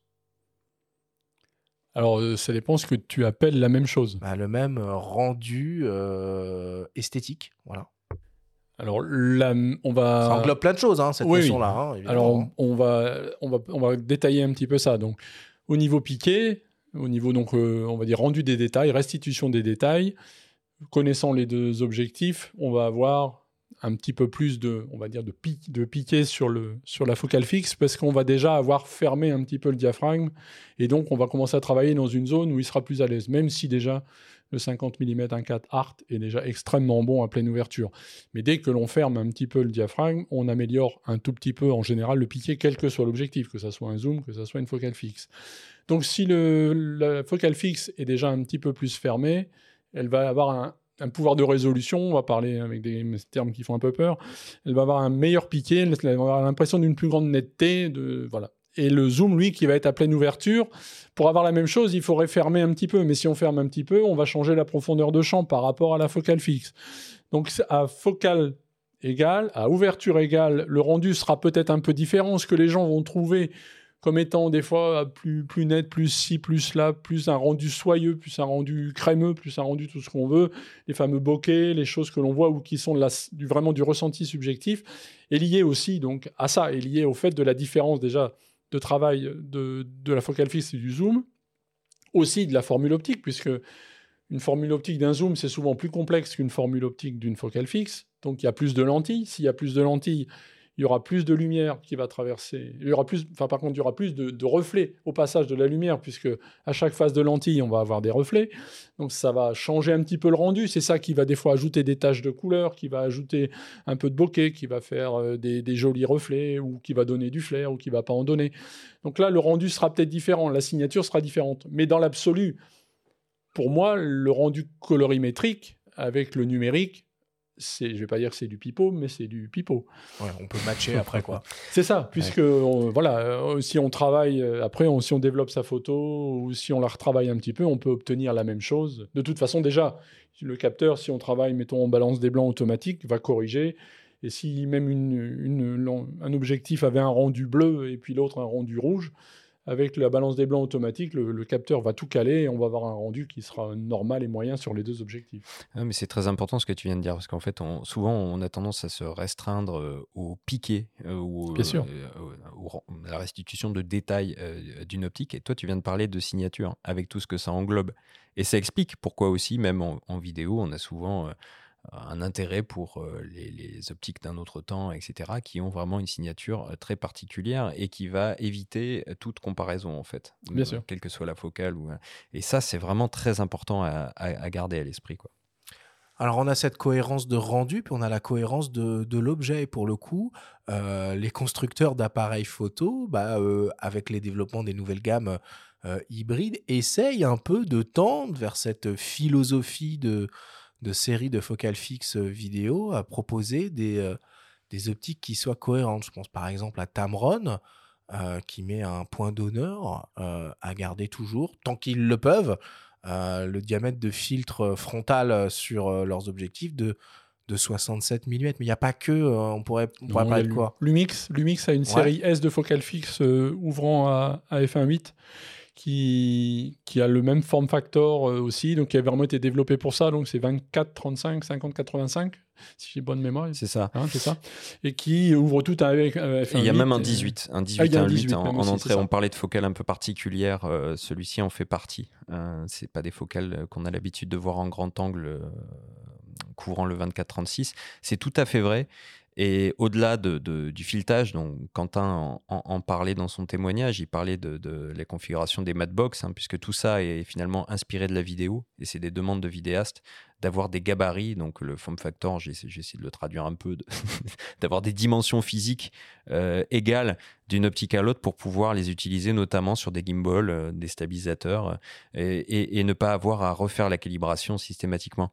Donc il est vrai que cette série d'optiques que tu viens de citer, un 8 par exemple, partage le même poids, le, le même diamètre, la même longueur à parfois quelques millimètres près, et le même diamètre de filtre. Mais ça, c'est vraiment dans l'optique d'un usage vidéo. Ouais, puis on a deux, deux constructeurs, euh, Canon et, et, euh, et, Sigma, qui ont même décliné euh, toute une série de leurs objectifs en version cinéma ou vidéo, enfin on appelle ça un peu un peu comme on veut, qui sont proposés soit dans leur monture native respective, soit dans cette fameuse monture universelle PL, avec sont complètement recarrossés, avec des bagues de avec des bagues crantées, aussi bien pour la mise au point que le diaphragme, qui sont toujours positionnés au même endroit pour voilà, simplifier la manipulation des, des opérateurs sur les tournages, et que passer d'un 24 au 35, bah, ça prenne le moins de temps euh, possible. Oui, il y a Samyang aussi hein, qui propose euh, une très belle gamme ciné et, et Laowa. Sirui aussi. Alors Sirui, oui, euh, des optiques anamorphiques de, plutôt qualitatives et abordables. Et Laowa qui s'y met, qui commence à sortir des. Ils s'y mettent tous. Hein, des optiques anamorphiques. Irix aussi en fait. Fuji aussi a une gamme d'objectifs cinéma. C'est porteur en ce moment. Bon. Alors on va essayer de rentrer maintenant dans l'objectivité. Euh, désormais, en se posant la simple question, qu'est-ce qui est le plus performant optiquement? Un zoom ou une focale fixe Alors on a déjà donné des pistes euh, de réponse dans notre discussion, mais pour euh, amorcer notre réflexion sur ce sujet, on vous propose d'écouter le témoignage du journaliste Xavier Delatulay, spécialiste en test d'optique, qui nous partage son expérience et son analyse. On l'écoute les, les focales fixes sont plus facilement qualitatives que des zooms. C'est pour ça que pendant très longtemps, d'ailleurs, elles étaient uniquement présentes sur les, sur les appareils photo. On a commencé à voir les, les zooms apparaître dans le courant des années 80. Après, avec l'arrivée des, des, systèmes autofocus, hein, fin des années 80, 86, 87 exactement, on a commencé à avoir systématiquement des zooms sur les appareils réflexes bah parce que c'était plus simple de gérer un, zoom autofocus qu'une multitude de focales fixes. Les, les, progrès en optique de ces dernières années euh, ont continué à, à, à, se poursuivre et aujourd'hui on arrive à des qualités d'image euh, par, aussi bien par les zooms que les pocket fixes, qui sont euh, très très élevés parce que le, les, les, optiques ont, ont, vraiment vraiment évolué, notamment grâce aux, aux verres euh, spéciaux à faible dispersion, euh, à haute indice de réfraction. Hein, on mélange les deux pour euh, corriger les aberrations. On a aussi maintenant des surfaces asphériques de lentilles qui permettent de corriger les aberrations. Et tout ça rentrant dans des zooms ou dans des focales fixes donne des qualités d'image qui sont bien meilleures à ce qu'on avait autrefois. Donc, les, objectifs ont progressé, aussi bien focale fixe que zoom, mais le problème, c'est que ça fait coûter le matériel beaucoup plus cher. Là aussi, aussi bien les focales fixes que les zooms. Un bon un bon 50 mm f1.4 du temps de l'argentique, ça coûtait 400 euros. Aujourd'hui, un bon 50 mm f1.4, ça coûte 1700 euros. C'est beaucoup plus cher, mais c'est bien meilleur. Et alors, la grosse différence du côté des focales fixes, elle tient au fait que autrefois, pour avoir une image correcte avec un zoom, un objectif très lumineux, que ce soit zoom ou focale fixe, il fallait diaphragmer un peu. Aujourd'hui, avec les, les optiques qui sont fabriqués, on a des matériels qui, des, objectifs qui sont bons dès la pleine ouverture, euh, même que ce soit focal fixe ou zoom. Hein. Euh, J'ai encore testé récemment un, un, un 50 mm de, chez Sony ouvert à f1.2 euh, il est parfait dès la pleine ouverture. Sur les zooms, c'est la même chose. Simplement, les zooms sont forcément moins lumineux que des focales fixes équivalentes, parce que sinon, ça ferait des objectifs beaucoup trop lourds et beaucoup trop chers à, à utiliser. Bon, bah, du coup, cette, euh, cette idée euh, ancrée dans l'inconscient collectif que euh, la focale fixe est plus qualitative que le zoom, c'est pas si évident que ça. Hein. Non, c'est vrai que Xavier a raison sur le, l'optique euh, l'optique moderne a vraiment changé les choses. Euh, les formules optiques n'ont plus rien n'ont plus rien de compréhensible. Si avant un 50 mm ou même un 35 pouvait être ce qu'on appelait un, un Gauss ou euh, si malheureuse petite lentille, on arrivait presque à refaire le chemin optique sur sa feuille Là, maintenant, je défie quiconque euh, dans une formule, même d'une focale fixe, de trouver par où vont passer les photons. hein. Moi, tracer le chemin optique, j'y arrive pas. hein. Donc, euh, bon. Euh, non, mais blague à part, je pense que c'est ça qui a vraiment progressé. Il a raison. Le, les objectifs, euh, les focales fixes sont un peu meilleurs lorsqu'on ferme le diaphragme.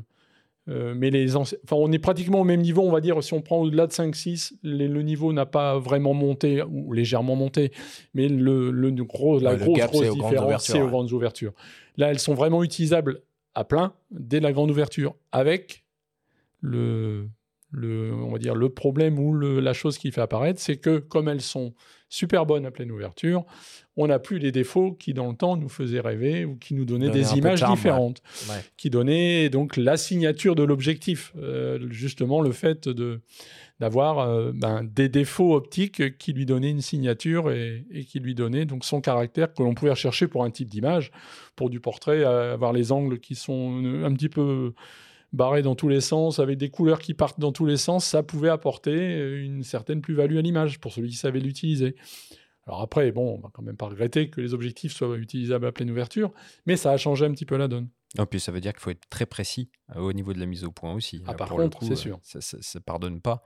Mais c'est le cas. Bon, ici, tu es le 51.2 de Sony. Là, on peut faire confiance aux, aux derniers algorithmes euh, AF de, de Sony, notamment la 7R5, pour, euh, pour avoir des mises au point vraiment, euh, vraiment comme il faut. Mais il dit aussi quelque chose de très vrai. Euh, Xavier, c'est la hausse tarifaire qu'il faut quand même euh, signaler parce qu'elle est, elle est manifeste. C'est vrai que quand on, on pouvait commencer avec un petit 51.8 euh, en réflexe, euh, acheté à, à- entre 150 et 200 euros, c'est vrai qu'aujourd'hui, pour se faire plaisir avec une focale fixe lumineuse de qualité, il faut quand même investir et ça, c'est bah, ça, c'est un petit peu, un petit peu dur. quoi. Oui, c'est vrai que le- la seule marque qui est revenue là-dessus un petit peu, c'est Canon avec son RF 51.8 là pour ses hybrides, qui a sorti un 50 Alors il est plus, il est pas à 150 euros comme on l'avait dans le temps au moment des réflexes, mais Puis là il est il est, pas à un 4 200. surtout. Il est non, mais il est à un 8 et il est à 230 ou 240 euros. Ça reste quand même abordable avec une qualité qui est vraiment là aussi grâce au progrès de l'optique. C'est ça aussi qu'il faut voir, c'est que les, les focales qui étaient moins chères, qui étaient économiques avant, ont progressé aussi. Et donc euh, il y a, cer- bien sûr, les tarifs ont vraiment augmenté, mais je pense que c'est une question aussi après de, de- de volonté des constructeurs. Nikon a ressorti là récemment un petit 26 de 8, un 28 de 8. Ils sont pas trop chers, c'est des optiques. Les 40 F2 euh, Voilà, qui, sont qui sont dans effectivement les- des, des bonnes optiques, mais avec des constructions qui, qui restent un petit Ah, peu qui- légères. Moi, j'avoue que, par exemple, Fuji, qui a toute une série de focales fixes, un, petit peu, un petit peu premium, avec des bacs de diaphragme, euh, des constructions un petit peu en métal, des pare systématiquement et une haute qualité optique, euh, là, je peux comprendre que le prix soit un petit peu plus, un petit peu plus élevé. Ah, je vais vous donner euh, des, petits, euh, des petits exemples. Pour le coup, euh, on va parler d'un d'un 85 mm, qui est pour le coup une, focale à portrait qui fait rêver euh, euh, beaucoup de monde. Euh, si on veut quelque chose de très lumineux, hein, on va dire en dessous de, en dessous de 1.8, euh, bah, chez Nikon, euh, il y a un modèle 1.2 qui existe. hein, alors accrochez-vous, euh, 3350 euros euh, euh, l'optique. Chez Sony, il y a un modèle 1.4 G Master moins cher, mais bon, quand même 1900 euros euh, à sortir. Euh, chez Sigma, un modèle euh, 1.4 beaucoup plus abordable, euh, 1100 euros. Euh, et chez Canon, un modèle 1.2 à 3200 euh, euros. C'est des prix quand même qui sont euh, plus que élitistes. Alors, chaque constructeur, généralement, ils essayent d'avoir deux versions euh, de, de, ces focales fixes un peu emblématiques, donc euh, des modèles comme ça là qui font, qui font rêver totalement euh, inabordables et des modèles un petit peu moins lumineux euh, qui ouvrent un 8 ou qui ouvrent un 2, voilà, qui tournent après grosso modo selon les marques, selon les, moments, aux, aux alentours de, de 600 euros. Donc c'est très cher, les focales fixes de dernière génération, mais les zooms aussi sont extrêmement chers. Prenez l'exemple d'un 24-70 mm de 8, qui est quand même le, le zoom qui, qui fait rêver beaucoup de monde. Euh, bah, euh, pour trouver en dessous de, de, de 2000 euros, faut, euh, faut s'accrocher. C'est pas compliqué, c'est pas possible. En tout cas, sur les optiques officielles en full, en full frame, il y a que Sigma et Tamron qui, pour le coup, proposent des choses un petit peu plus Et abordables Samyang, et Samyang. Euh, 1200 euros pour, euh, pour le modèle Sigma et 880 euros euh, pour le modèle Tamron. Comment, comment on peut justifier ce grand écart stratosphérique entre, prendre l'exemple de la monture Sony E, euh, un 28-75 mm f2.8 G2 Tamron à moins de 900 balles et le modèle euh, G Master 2 chez Sony à 2400 euros.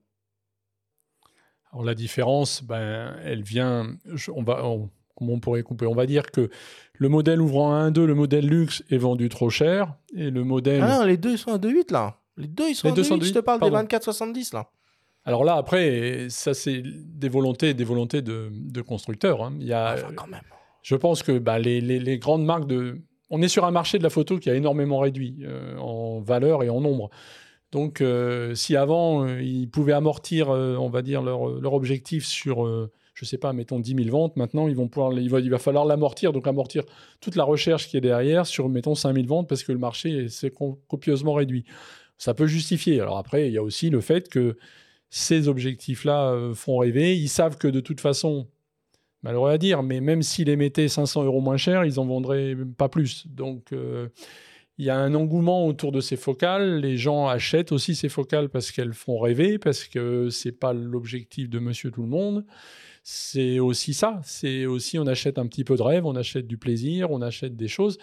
Et là, les constructeurs l'ont bien compris. On est les premiers responsables aussi, hein, les photographes. Hein. Euh, si on rêve devant un 1-2, moi, quand j'ai commencé euh, la photo, j'avais un 85-2, ouvrant à 2, euh, mise au point manuel.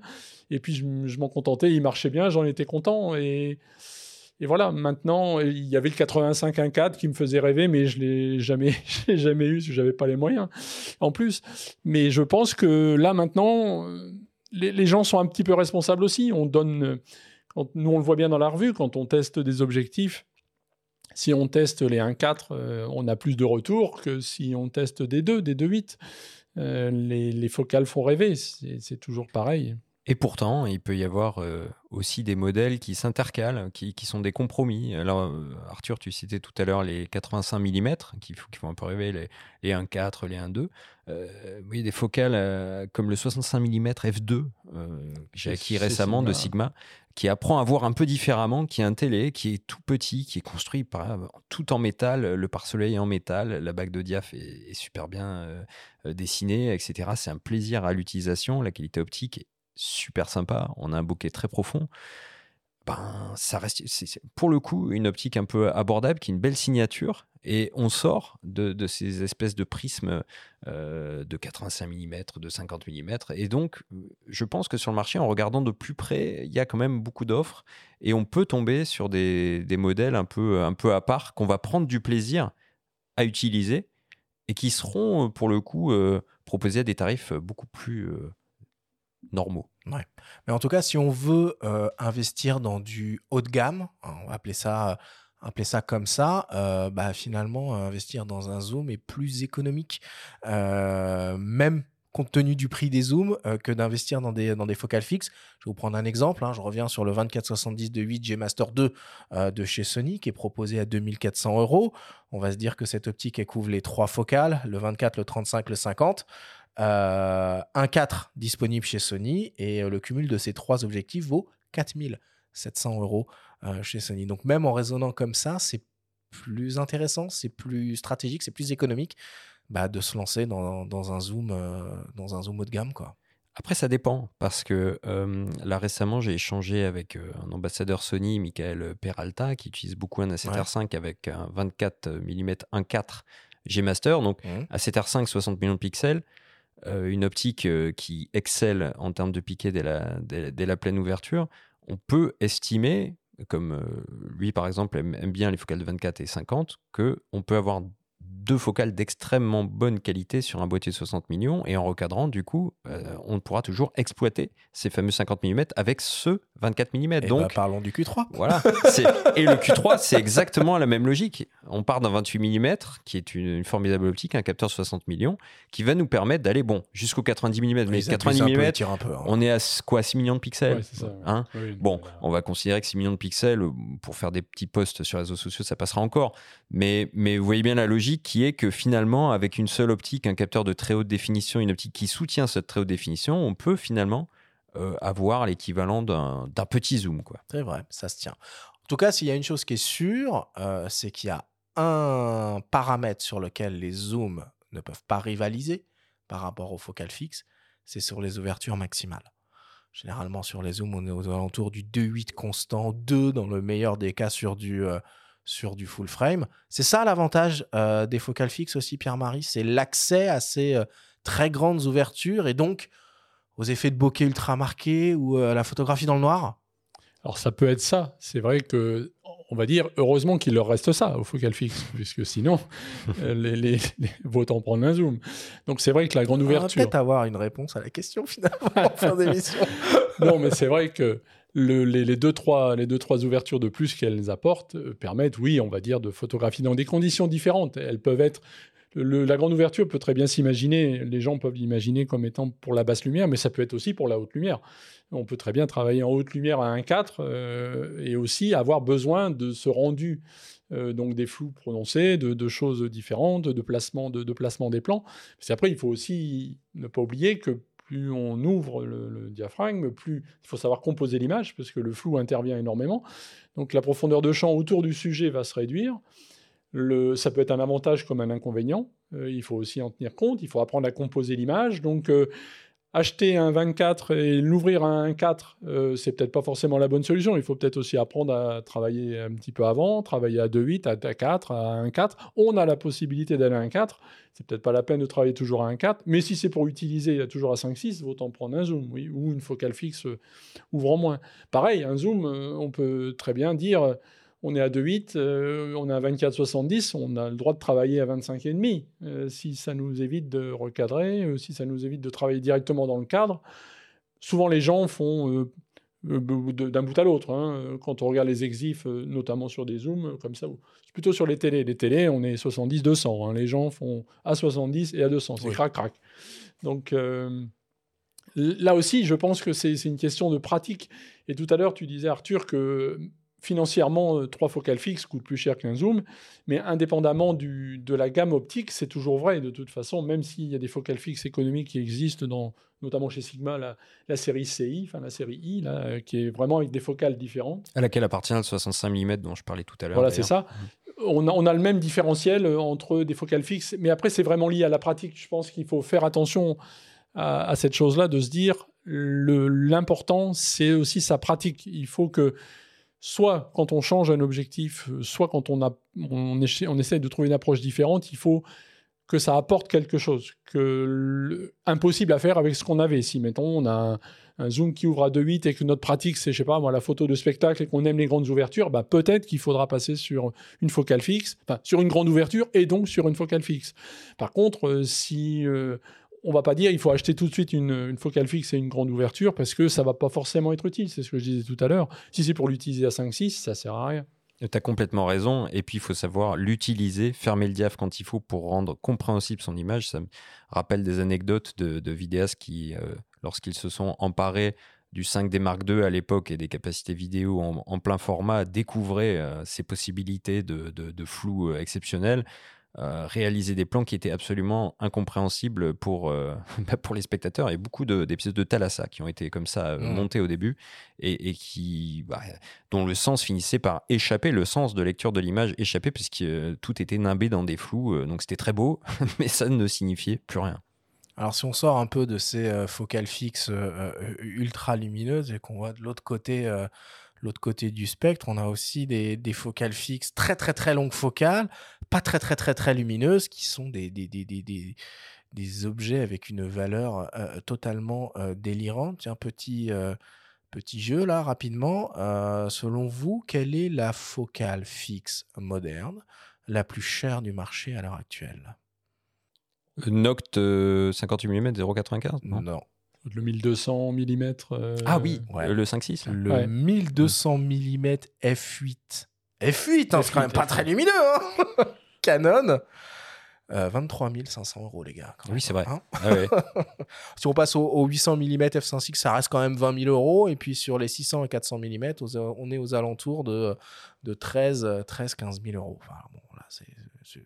On va pas, va pas débattre là-dessus. C'est des trucs euh, complètement exceptionnels. À part, euh, bon, il n'y a pas vraiment de, réflexion plus que ça à avoir sur, euh, ces objectifs-là. Bon, Alors, euh, pour terminer un peu notre, notre analyse et notre raisonnement, euh, on va parler euh, marché, budget sur cette question focal fixe ou zoom. On l'a déjà vu, question budget pour commencer, bah c'est pas si évident, c'est pas si évident que ça. quand on parle d'optique récente et neuve, maintenant, tout l'intérêt de nos chers nouveaux appareils hybrides, c'est qu'on peut les utiliser avec énormément euh, de choses. Donc, est-ce qu'on trouve sur le marché des alternatives à ces focales fixes récentes, très séduisantes, mais hors de prix, euh, pour les photographes et pour les vidéastes? Quelles alternatives on peut envisager? Euh, Si on... Alors là, c'est pareil, il va falloir être bien conscient de, de choses. il est possible, c'est vrai, de monter sur un hybride grâce à une bague euh, de conversion ou adapté à sa monture d'un côté à l'objectif, d'un côté à son appareil photo, de monter des objectifs anciens, des objectifs différents, de, monter un peu tout. Il faut savoir qu'on entre dans un monde où là, c'est pas du bricolage, mais c'est tout à la main. C'est-à-dire que c'est des, on perd tous les. Pas que. Pas que. Regarde, si tu prends un hybride, un hybride Canon, un hybride Nikon ou un hybride Sony, tu as ces merveilleuses bagues d'adaptation euh, actives euh, qui nous permettent d'utiliser des optiques réflexes qui sont pas si vieilles que ça, qui décotent à vue d'œil euh, et qui sont disponibles en quantité industrielle sur le marché de l'occasion. Ça peut être une bonne approche de faire ça. Oui, mais la, bague est quand même chère. Et, et puis en plus, il y a souvent des problèmes de compatibilité parce que des, ça, met en, lien des objectifs qui étaient du monde du réflexe euh, sur un monde plus moderne de l'hybride. La marque ne euh, va pas assurer, déjà avec, avec ses propres objectifs, des fois il y a des limitations quand on monte par exemple un, Canon ou un Nikon sur un hybride récent, si on lui met, en intercale une bague entre l'objectif pour réflexe et l'hybride pour compenser le tirage, on perd un petit peu des fois des trucs d'AF, on perd des fois un petit peu de... La stab aussi. Ça a été, ça a été une béquille au début. On l'a bien, senti, on l'a bien senti. Il y a eu, il y a eu euh, euh, un pont qui a été fait. Euh, les marques ont essayé de faciliter la transition vers l'hybride en proposant notamment au début avec leur, leur boîtier des bagues gratuitement euh, offertes, mais il y avait une raison, c'est que les gammes optiques étaient naissantes, elles n'étaient pas encore abouties, pas assez homogènes. Donc c'était un facilitateur de transition. Maintenant, conseiller des bagues, moi perso, j'en reviens de, bah, de plus en plus finalement, et je suis de moins en moins séduit. Là, j'ai essayé euh, récemment le, le, ZF avec euh, des optiques AIS, avec une bague FTZ. Bah, on perd même le, le, charme du design finalement parce que la bague est tellement, est tellement large et tellement importante. On perd le plaisir. Qu'on perd une partie du plaisir. Et donc, euh, euh, tout ça va, devrait en revanche plutôt inciter les constructeurs à, à, nous faire retrouver ce plaisir au travers des, des, futures optiques en, en, retrouvant des ingrédients qui ont participé à ce plaisir, à commencer par les bagues de diaph en l'occurrence. Alors on oublie euh, ce côté objectif réflexe. Si on sort des optiques officiels, euh, entre guillemets, qui sont euh, très très chers, on peut se tourner vers euh, les constructeurs tierces. les deux plus connus sont naturellement Sigma Tamron, mais on peut citer aussi Samyang, qui propose des optiques modernes avec tout ce qu'il faut là où il faut, que ce soit en ouverture, en qualité optique, en caractéristiques techniques.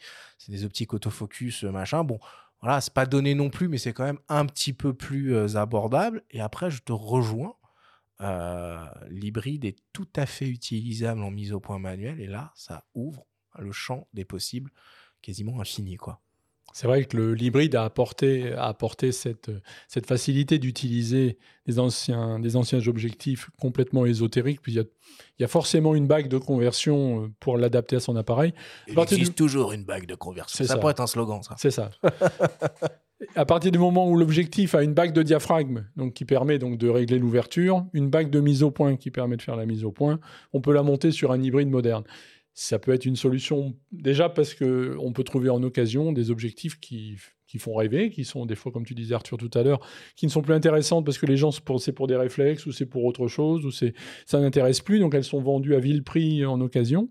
Ça peut être une façon de, de, découvrir les choses, mais c'est vrai que là c'est mis au point à la main. Alors on a des aides, c'est vrai que par rapport aux réflexes, on bah, dispose, pas comparable, on dispose de la loupe, on dispose du focus picking. je me rappelle, tu sais, à l'époque du, du, du, réflexe, quand on faisait des tests, il y avait euh, Zeiss euh, qui sortaient, c'était les, les Otus des espèces de, de, merveilles d'optique et tout, euh, machin, des optiques ouvraient à, un f1.4 et je me rappelle sur un salon, euh, le gars me présentait, je crois que c'était un 85 mm 1.4 euh, au-dessus, c'est un mec de Zeiss, tu vois, j'ai dit, bah, super, c'est- inutilisable. Mais non, qu'est-ce que tu racontes, c'est piqué, tout. Je fais, Bah, vas-y là, fais-moi une, fais-moi un- une photo nette à 1.4, là, à main levée tout de suite.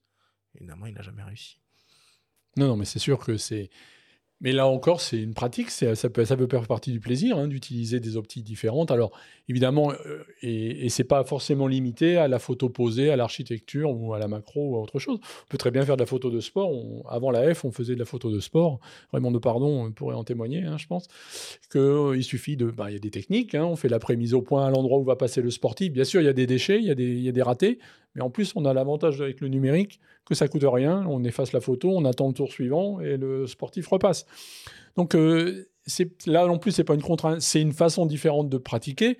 C'est pas forcément la plus adaptée aux débutants parce que c'est vrai que il faut déjà maîtriser un petit peu l'univers photographique et si en plus il faut commencer à aller faire la mise au point à la main, travailler, même si on a des aides, c'est quand même bon pas forcément spontané, mais c'est c'est Ah, faisable. ça peut faire partie de ce fameux plaisir. C'est ça. Non, puis euh, il faut parler quand même, parce que là on parle de marque tierce pour parler de- d'optique abordable, mais il y a aussi au catalogue de certains fabricants, notamment chez Canon, euh, il y a des espèces un peu singulières. Je pense aux Mm. 600 ou 800 mm euh, Mm. à ouverture fixe. Oui, c'est vrai. Là, c'est un autre exercice, un peu, un peu une autre contrainte finalement, euh, qui impose de, de photographier et filmer euh, plutôt dans de bonnes conditions de, luminosité. Mais je trouve que c'est plutôt bien vu parce que pour le coup, on peut s'essayer à de longues focales pour un tarif euh, en dessous du, millier d'euros. Évidemment, tout ça euh, euh, se tient principalement, tout ce raisonnement se tient principalement sur les focales fixes, sur les zooms. Ma- Malheureusement, c'est un petit peu plus, un petit peu plus compliqué. Bon, euh, on a abordé euh, énormément de, points, d'aspects, de sujets. Je ne pense pas qu'on puisse donner une réponse ferme et définitive zoom ou focal fixe. Euh, en tout cas, j'espère que on vous a donné des, éléments de compréhension et de réflexion autour de cette, euh, de cette problématique-là. Euh, merci Pierre-Marie d'avoir euh, partagé, euh, d'avoir partagé toutes tes connaissances et euh, toute ton analyse euh, sur ce sujet-là euh, avec nous. On va clore euh, le débat sur ces mots et euh, on passe à la suite avec le débrief.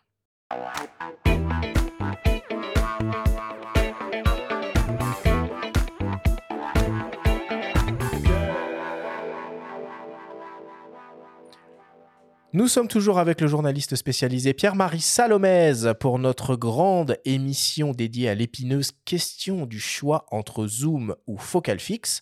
C'est le moment du débrief qui vous est présenté cette semaine par ipln.fr, le spécialiste photo et vidéo.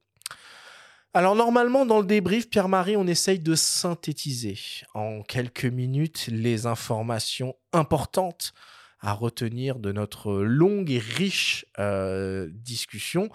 Là, la discussion a tellement été longue et riche que ça, nous paraît un peu euh, euh, délicat de faire, de faire cet exercice-là.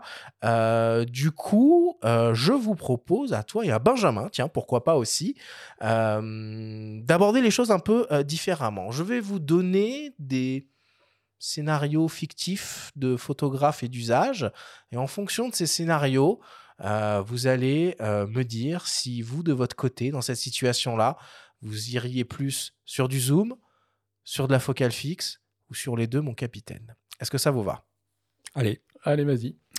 Alors on commence avec un premier scénario. Je suis un photo reporter et je veux réaliser un reportage au long cours sur, par exemple, je sais pas, euh, l'aménagement des pistes cyclables à Paris en vue des JO 2024. Mes images seront utilisées sous la forme d'un portfolio dans une euh, très belle documentation papier qui sera réalisée par la ville de Paris et qui sera distribuée euh, à toutes les stations de métro. Pour ce scénario-là, est-ce qu'on partirait sur un zoom, sur une focale fixe ou sur les deux, mon capitaine? En zoom?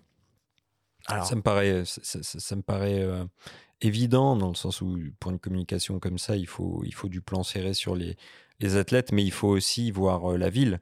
Donc il faut, il faut varier un petit peu les, les cadrages et euh, avoir à, à la fois le paysage urbain, donc le contexte, et euh, les, les sportifs eux-mêmes. Donc euh, pour moi, ce serait, ce serait du 24-70. Quoi. Pierre-Marie, tu, tu abondes ou tu... Ça peut être une solution, mais c'est vrai que là, comme tu dis, reportage au long cours, euh, ça sous-entend prendre son temps, pouvoir revenir, travailler les lumières.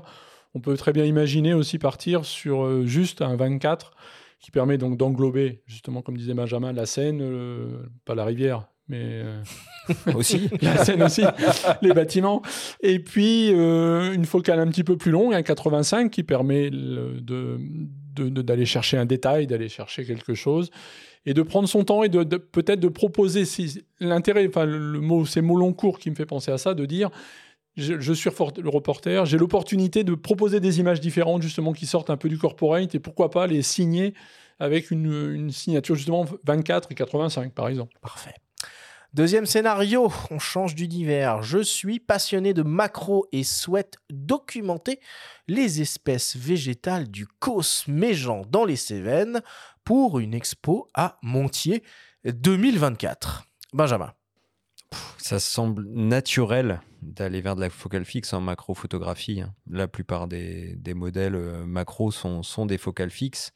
Donc moi, de manière naturelle, j'irais avec un, un 105 mm, mais on trouve des zooms qui ont euh, des petites mentions macro. Je pense au Lumix S 2405 macro qui permet d'aller à des distances de, de 30 cm en Ouais. 2405 à toutes les focales.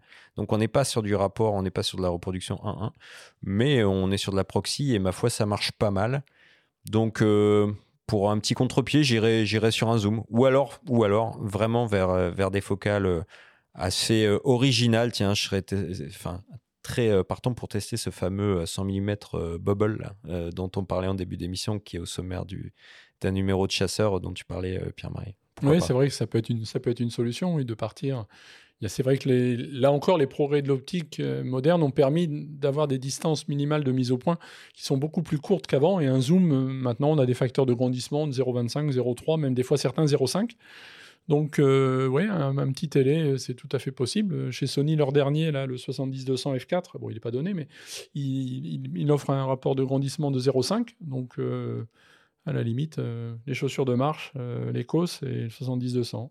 Oui, Je- sur ton PNF, Arthur, tu pourrais mettre le, le 1240 f2.8 euh, version 2 de, de, d'OM System qui est fabuleux. Je crois que c'est 20 cm la distance euh, de mise au point pour un, un 20-80.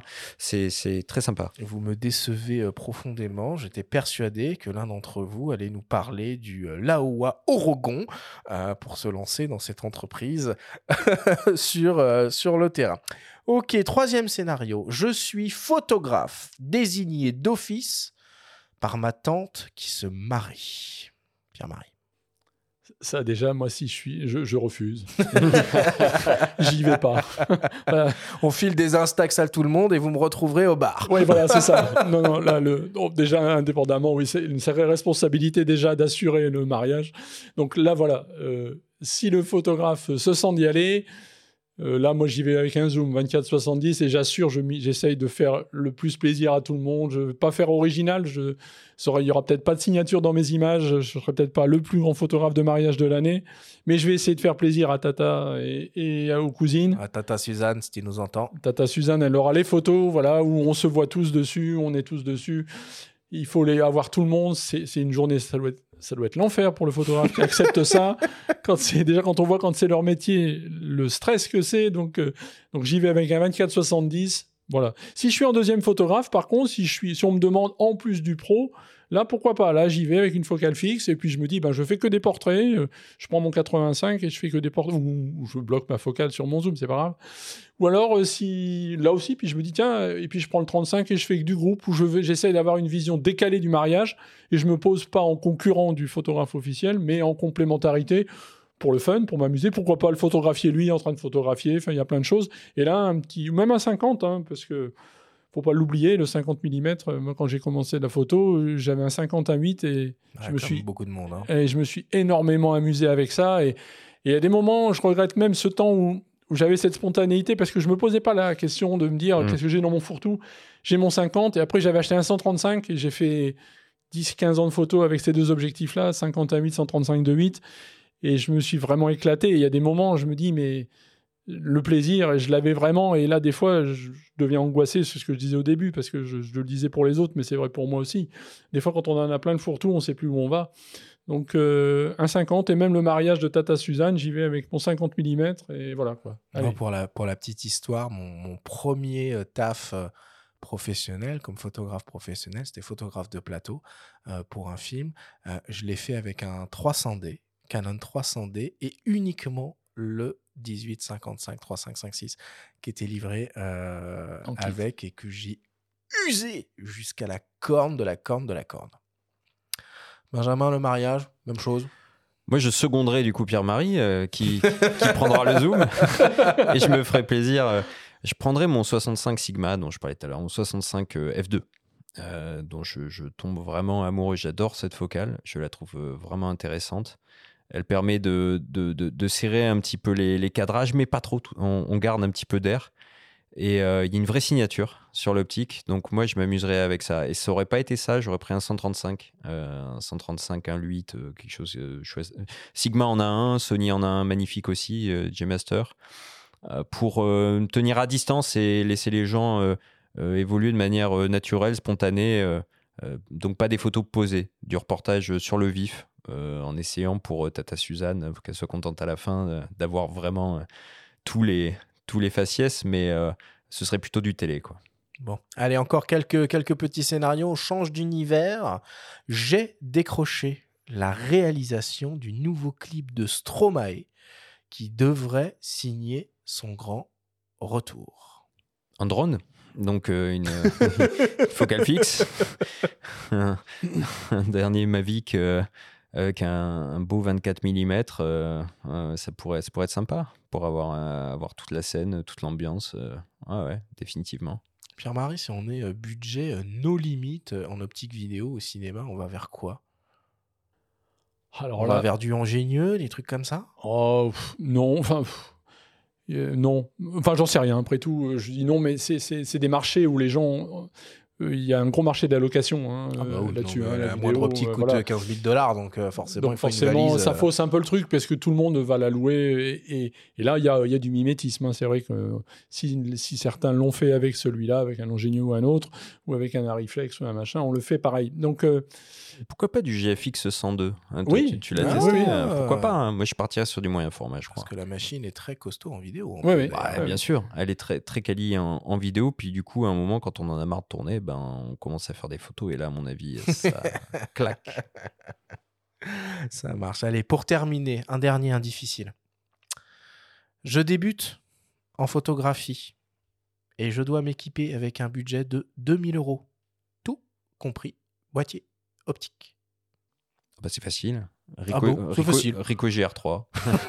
Non, je plaisante. Je conseillerais surtout pas un Rico GR3 aux gens qui veulent Pour débuter. démarrer, non, c'est non, peut-être pas pas. pour démarrer. Pas pour démarrer. Oh Non, mais bon, euh, là, le choix, le choix est très vaste. Moi, restons dans- quand même dans le. je- Sans rentrer dans, dans, dans- une marque ou un modèle euh, sur cette philosophie euh, zoom ou focal fixe et si oui, quel zoom Bah, ou quel, le- ou quel focal fixe? Ouais. Quand on, enfin moi, enfin je, je- je te coupe là, Benjamin, mais je pense que tu, tu prends le, le- le zoom du kit déjà. Tu l'as dit tout à l'heure, Arthur. hein, tu Ouais, avais fait, 1855, ouais. voilà, tu, si c'est en, en APS-C un 1855 ou même des fois maintenant un 15, ils arrivent des- là encore, merci les progrès de l'optique, on arrive à descendre un peu pour se faire la main, quoi, pour comprendre un petit peu comment ça marche, justement trouver les optiques, euh, enfin la distance focale qui nous plaît le plus. Et puis, euh, pas cramer tout le budget tout de suite, partir sur. euh, même si c'est difficile, hein, en ce moment, c'est pas facile de trouver un appareil euh, en dessous de 1000 euros.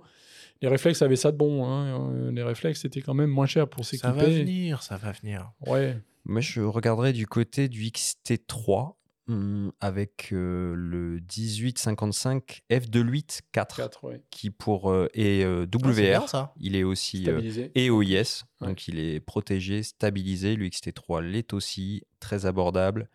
Donc moi j'irai là-dessus parce que ce fameux 1855 f2.8.4, bah, c'est finalement un des meilleurs euh, transstandards pour débuter qui existe en termes de construction, de caractéristiques, de rendu. Et je pense qu'aujourd'hui sur le marché de L'occasion, oui, ou même, d'occasion. hein. soit d'occasion, mais il faudra regarder s'il n'y a pas des, des- des kits qui restent neufs, ou peut-être le XT4 même euh, a, a baissé de prix depuis que le, le XT5 est sorti. Mon avis pour démarrer, c'est pas mal. Allez, on conclut, on conclut là-dessus. Euh, Merci Benjamin et Pierre-Marie euh, pour ces conseils avisés.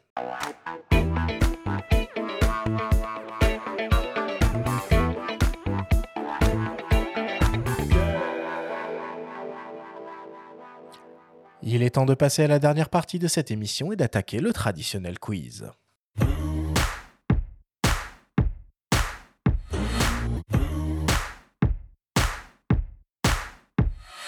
Pierre-Marie, le principe du quiz est très simple. Nous avons reçu des questions de la part de nos auditeurs qui t'ont posées via notre compte Instagram en lien ou non avec le sujet de cette émission. Nous en avons sélectionné quelques-unes et tu vas avoir seulement 30 secondes et pas une de plus pour tenter d'y répondre le plus clairement possible. As-tu bien compris la consigne? Tout à fait. Alors c'est parti. Première question qui nous vient de Claire Photographie.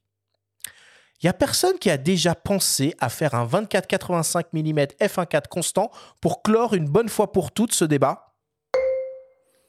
Ah non, euh, là je n'ai pas souvenir de ça. Il y a un- chez Canon un 28-70 f2, mais ouvrant un 1.4, un zoom, euh, il n'y a pas. Et je pense que si la marque le fabriquait, on aurait certainement un objet qui ferait une vingtaine de centimètres, qui devrait aborder le kilo et demi, voire 2 kilos.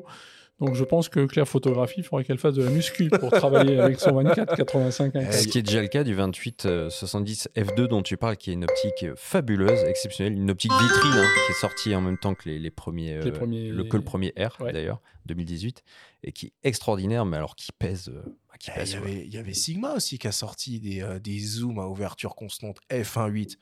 C'était Oui, du, c'était du temps des- c'était du des temps réflexes. de, de réflexe, c'était C'était de des la ouais, PSC. la PSC. Ouais. Mais euh, ah, c'était sexy ça, hein, Ah, quand oui, même. c'était hein. super bon, oui. Deuxième question qui nous vient de Étienne84. Avec mon zoom, c'est très très mou sur les bords de mes images avec une grande ouverture. Pas vraiment une question, c'est plus une réflexion. Oui, bah, c'est ce que je disais tout à l'heure. Lorsque les zooms sont à pleine ouverture, ils sont co- comme une focale fixe lorsqu'elle est à pleine ouverture, même si en ce moment c'est un petit peu moins flagrant parce que les progrès de l'optique ont amélioré tout ça. Dans les angles, à pleine ouverture, c'est c'est souvent un peu mou. Euh, c'est comme ça. La construction optique privilégie le centre et laisse un petit peu les angles sur le côté pour des raisons de coût, pour des raisons de construction optique, pour avoir des formules qui soient économiques. Un zoom est toujours un compromis. Il faut faire varier le prix, la l'encombrement, le... et puis la, le- la qualité optique. Donc c'est avec ces trois-là, ben, on met tout ça dans le cahier des charges et on essaye à la sortie de faire au mieux. Et c'est pas voilà. Il faut réécouter à ce titre euh, ce que disait Ronnie pendant l'émission. C'était tout à fait ça. En fait, il a très bien résumé la chose. C'est-à-dire qu'à un moment donné, on peut aller vers un 400 mm de 8 plutôt qu'un 150-600 et on aura la meilleure qualité du monde. C'est vrai que bon, une fois qu'on a fait ce chemin-là, revenir en arrière, c'est très compliqué parce que bah, les, les défauts, ils sont inhérents au zoom. hein. C'est fatal. Troisième question qui nous vient de Le Petit Barbu. Utiliser une focale fixe et se déplacer versus zoom, qu'est-ce qui est le mieux?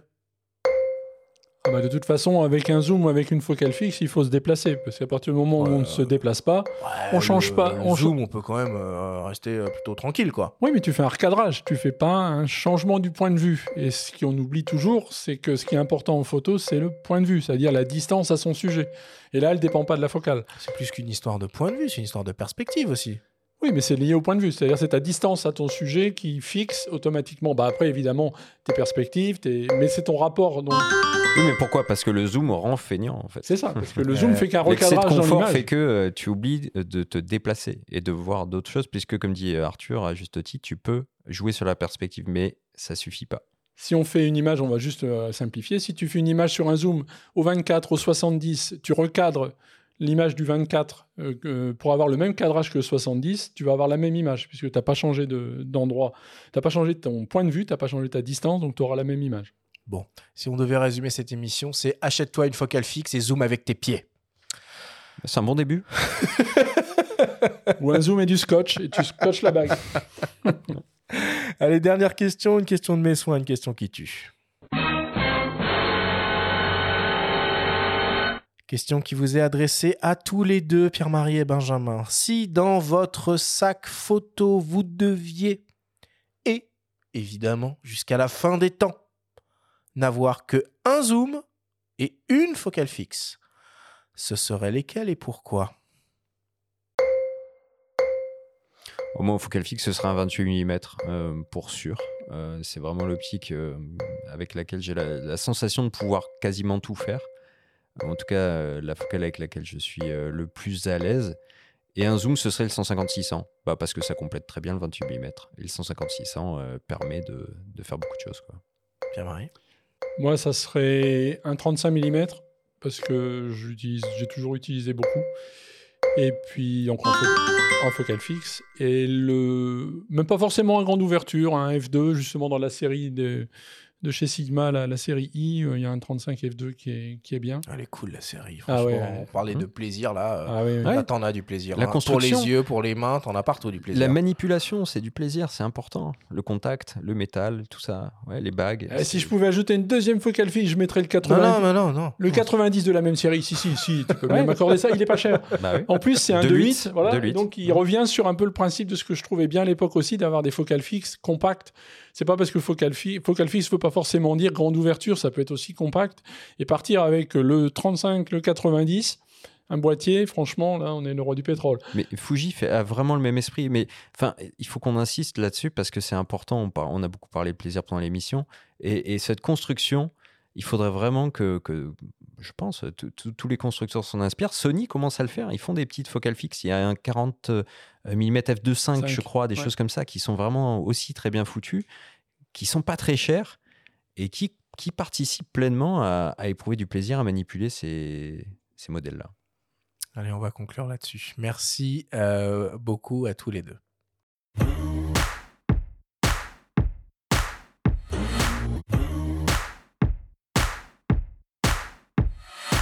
Nous voilà désormais à la fin de cette émission. Pierre-Marie, évidemment, c'était un plaisir de t'avoir avec nous dans notre, studio. Merci beaucoup d'avoir accepté notre, notre invitation.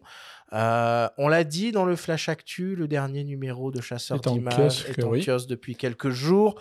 Vous êtes déjà en train de commencer à travailler sur le prochain. Ah oui, oui, oui. Qu'est-ce qu'on va trouver dans le prochain, Pierre-Marie? Alors, il y aura un petit peu de test, puisqu'il y a quand même eu un petit peu d'actualité là. Donc, euh, il y aura les Sony Alpha 7, il y aura euh, peut-être le ZF, si Nikon nous en trouve un testable. Il y aura. Qu'est-ce qu'il y aura d'autre? Il y aura des objectifs. Il y a un petit peu de. Disons, on va tester la routine de l'actualité, et puis après en image, je ne sais pas encore exactement ce qu'on a prévu, on ne sait pas encore. Le numéro vient juste de se terminer, on a chacun est dans sa réflexion et on va mettre en commun et on va bâtir le conducteur pour le suivant. Bon, et on va vous retrouver un Montier, j'imagine. euh, Bien cette sûr. année. Donc euh, Montier, ça, en- ça fait toujours partie des incontournables pour, pour nous, notamment pour la rédaction de Natimage qui y sera pour euh, serrer des pattes et puis aussi pour regarder des images si vous en avez à nous montrer.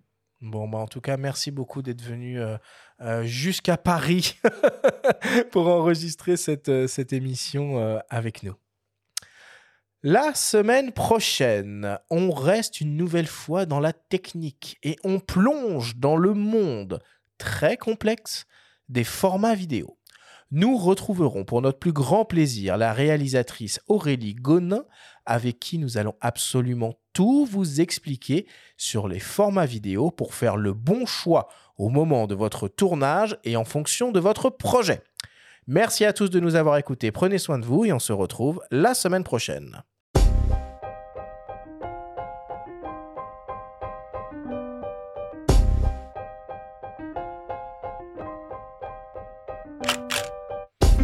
C'était Faut pas pousser les ISO, le podcast hebdo pour tous les passionnés de photos et de vidéos. Toutes les semaines, retrouvez Arthur Azoulay, Benjamin Favier et leurs invités pour parler de sujets matos, techniques et inspiration. Cet épisode vous a été présenté par Sigma, fabricant indépendant d'objectifs et d'appareils photo 100% fabriqués au Japon. Abonnez-vous à notre chaîne et retrouvez l'intégralité de nos émissions depuis toutes les plateformes d'écoute comme Spotify, Apple Podcasts, Google Podcasts, Deezer, Amazon Music et YouTube. Si vous aimez notre podcast, n'hésitez pas à liker, à vous abonner et à nous laisser un petit commentaire. Rendez-vous jeudi prochain pour un nouvel épisode. D'ici la fête de la photo et n'oubliez pas, faut pas pousser les ISO.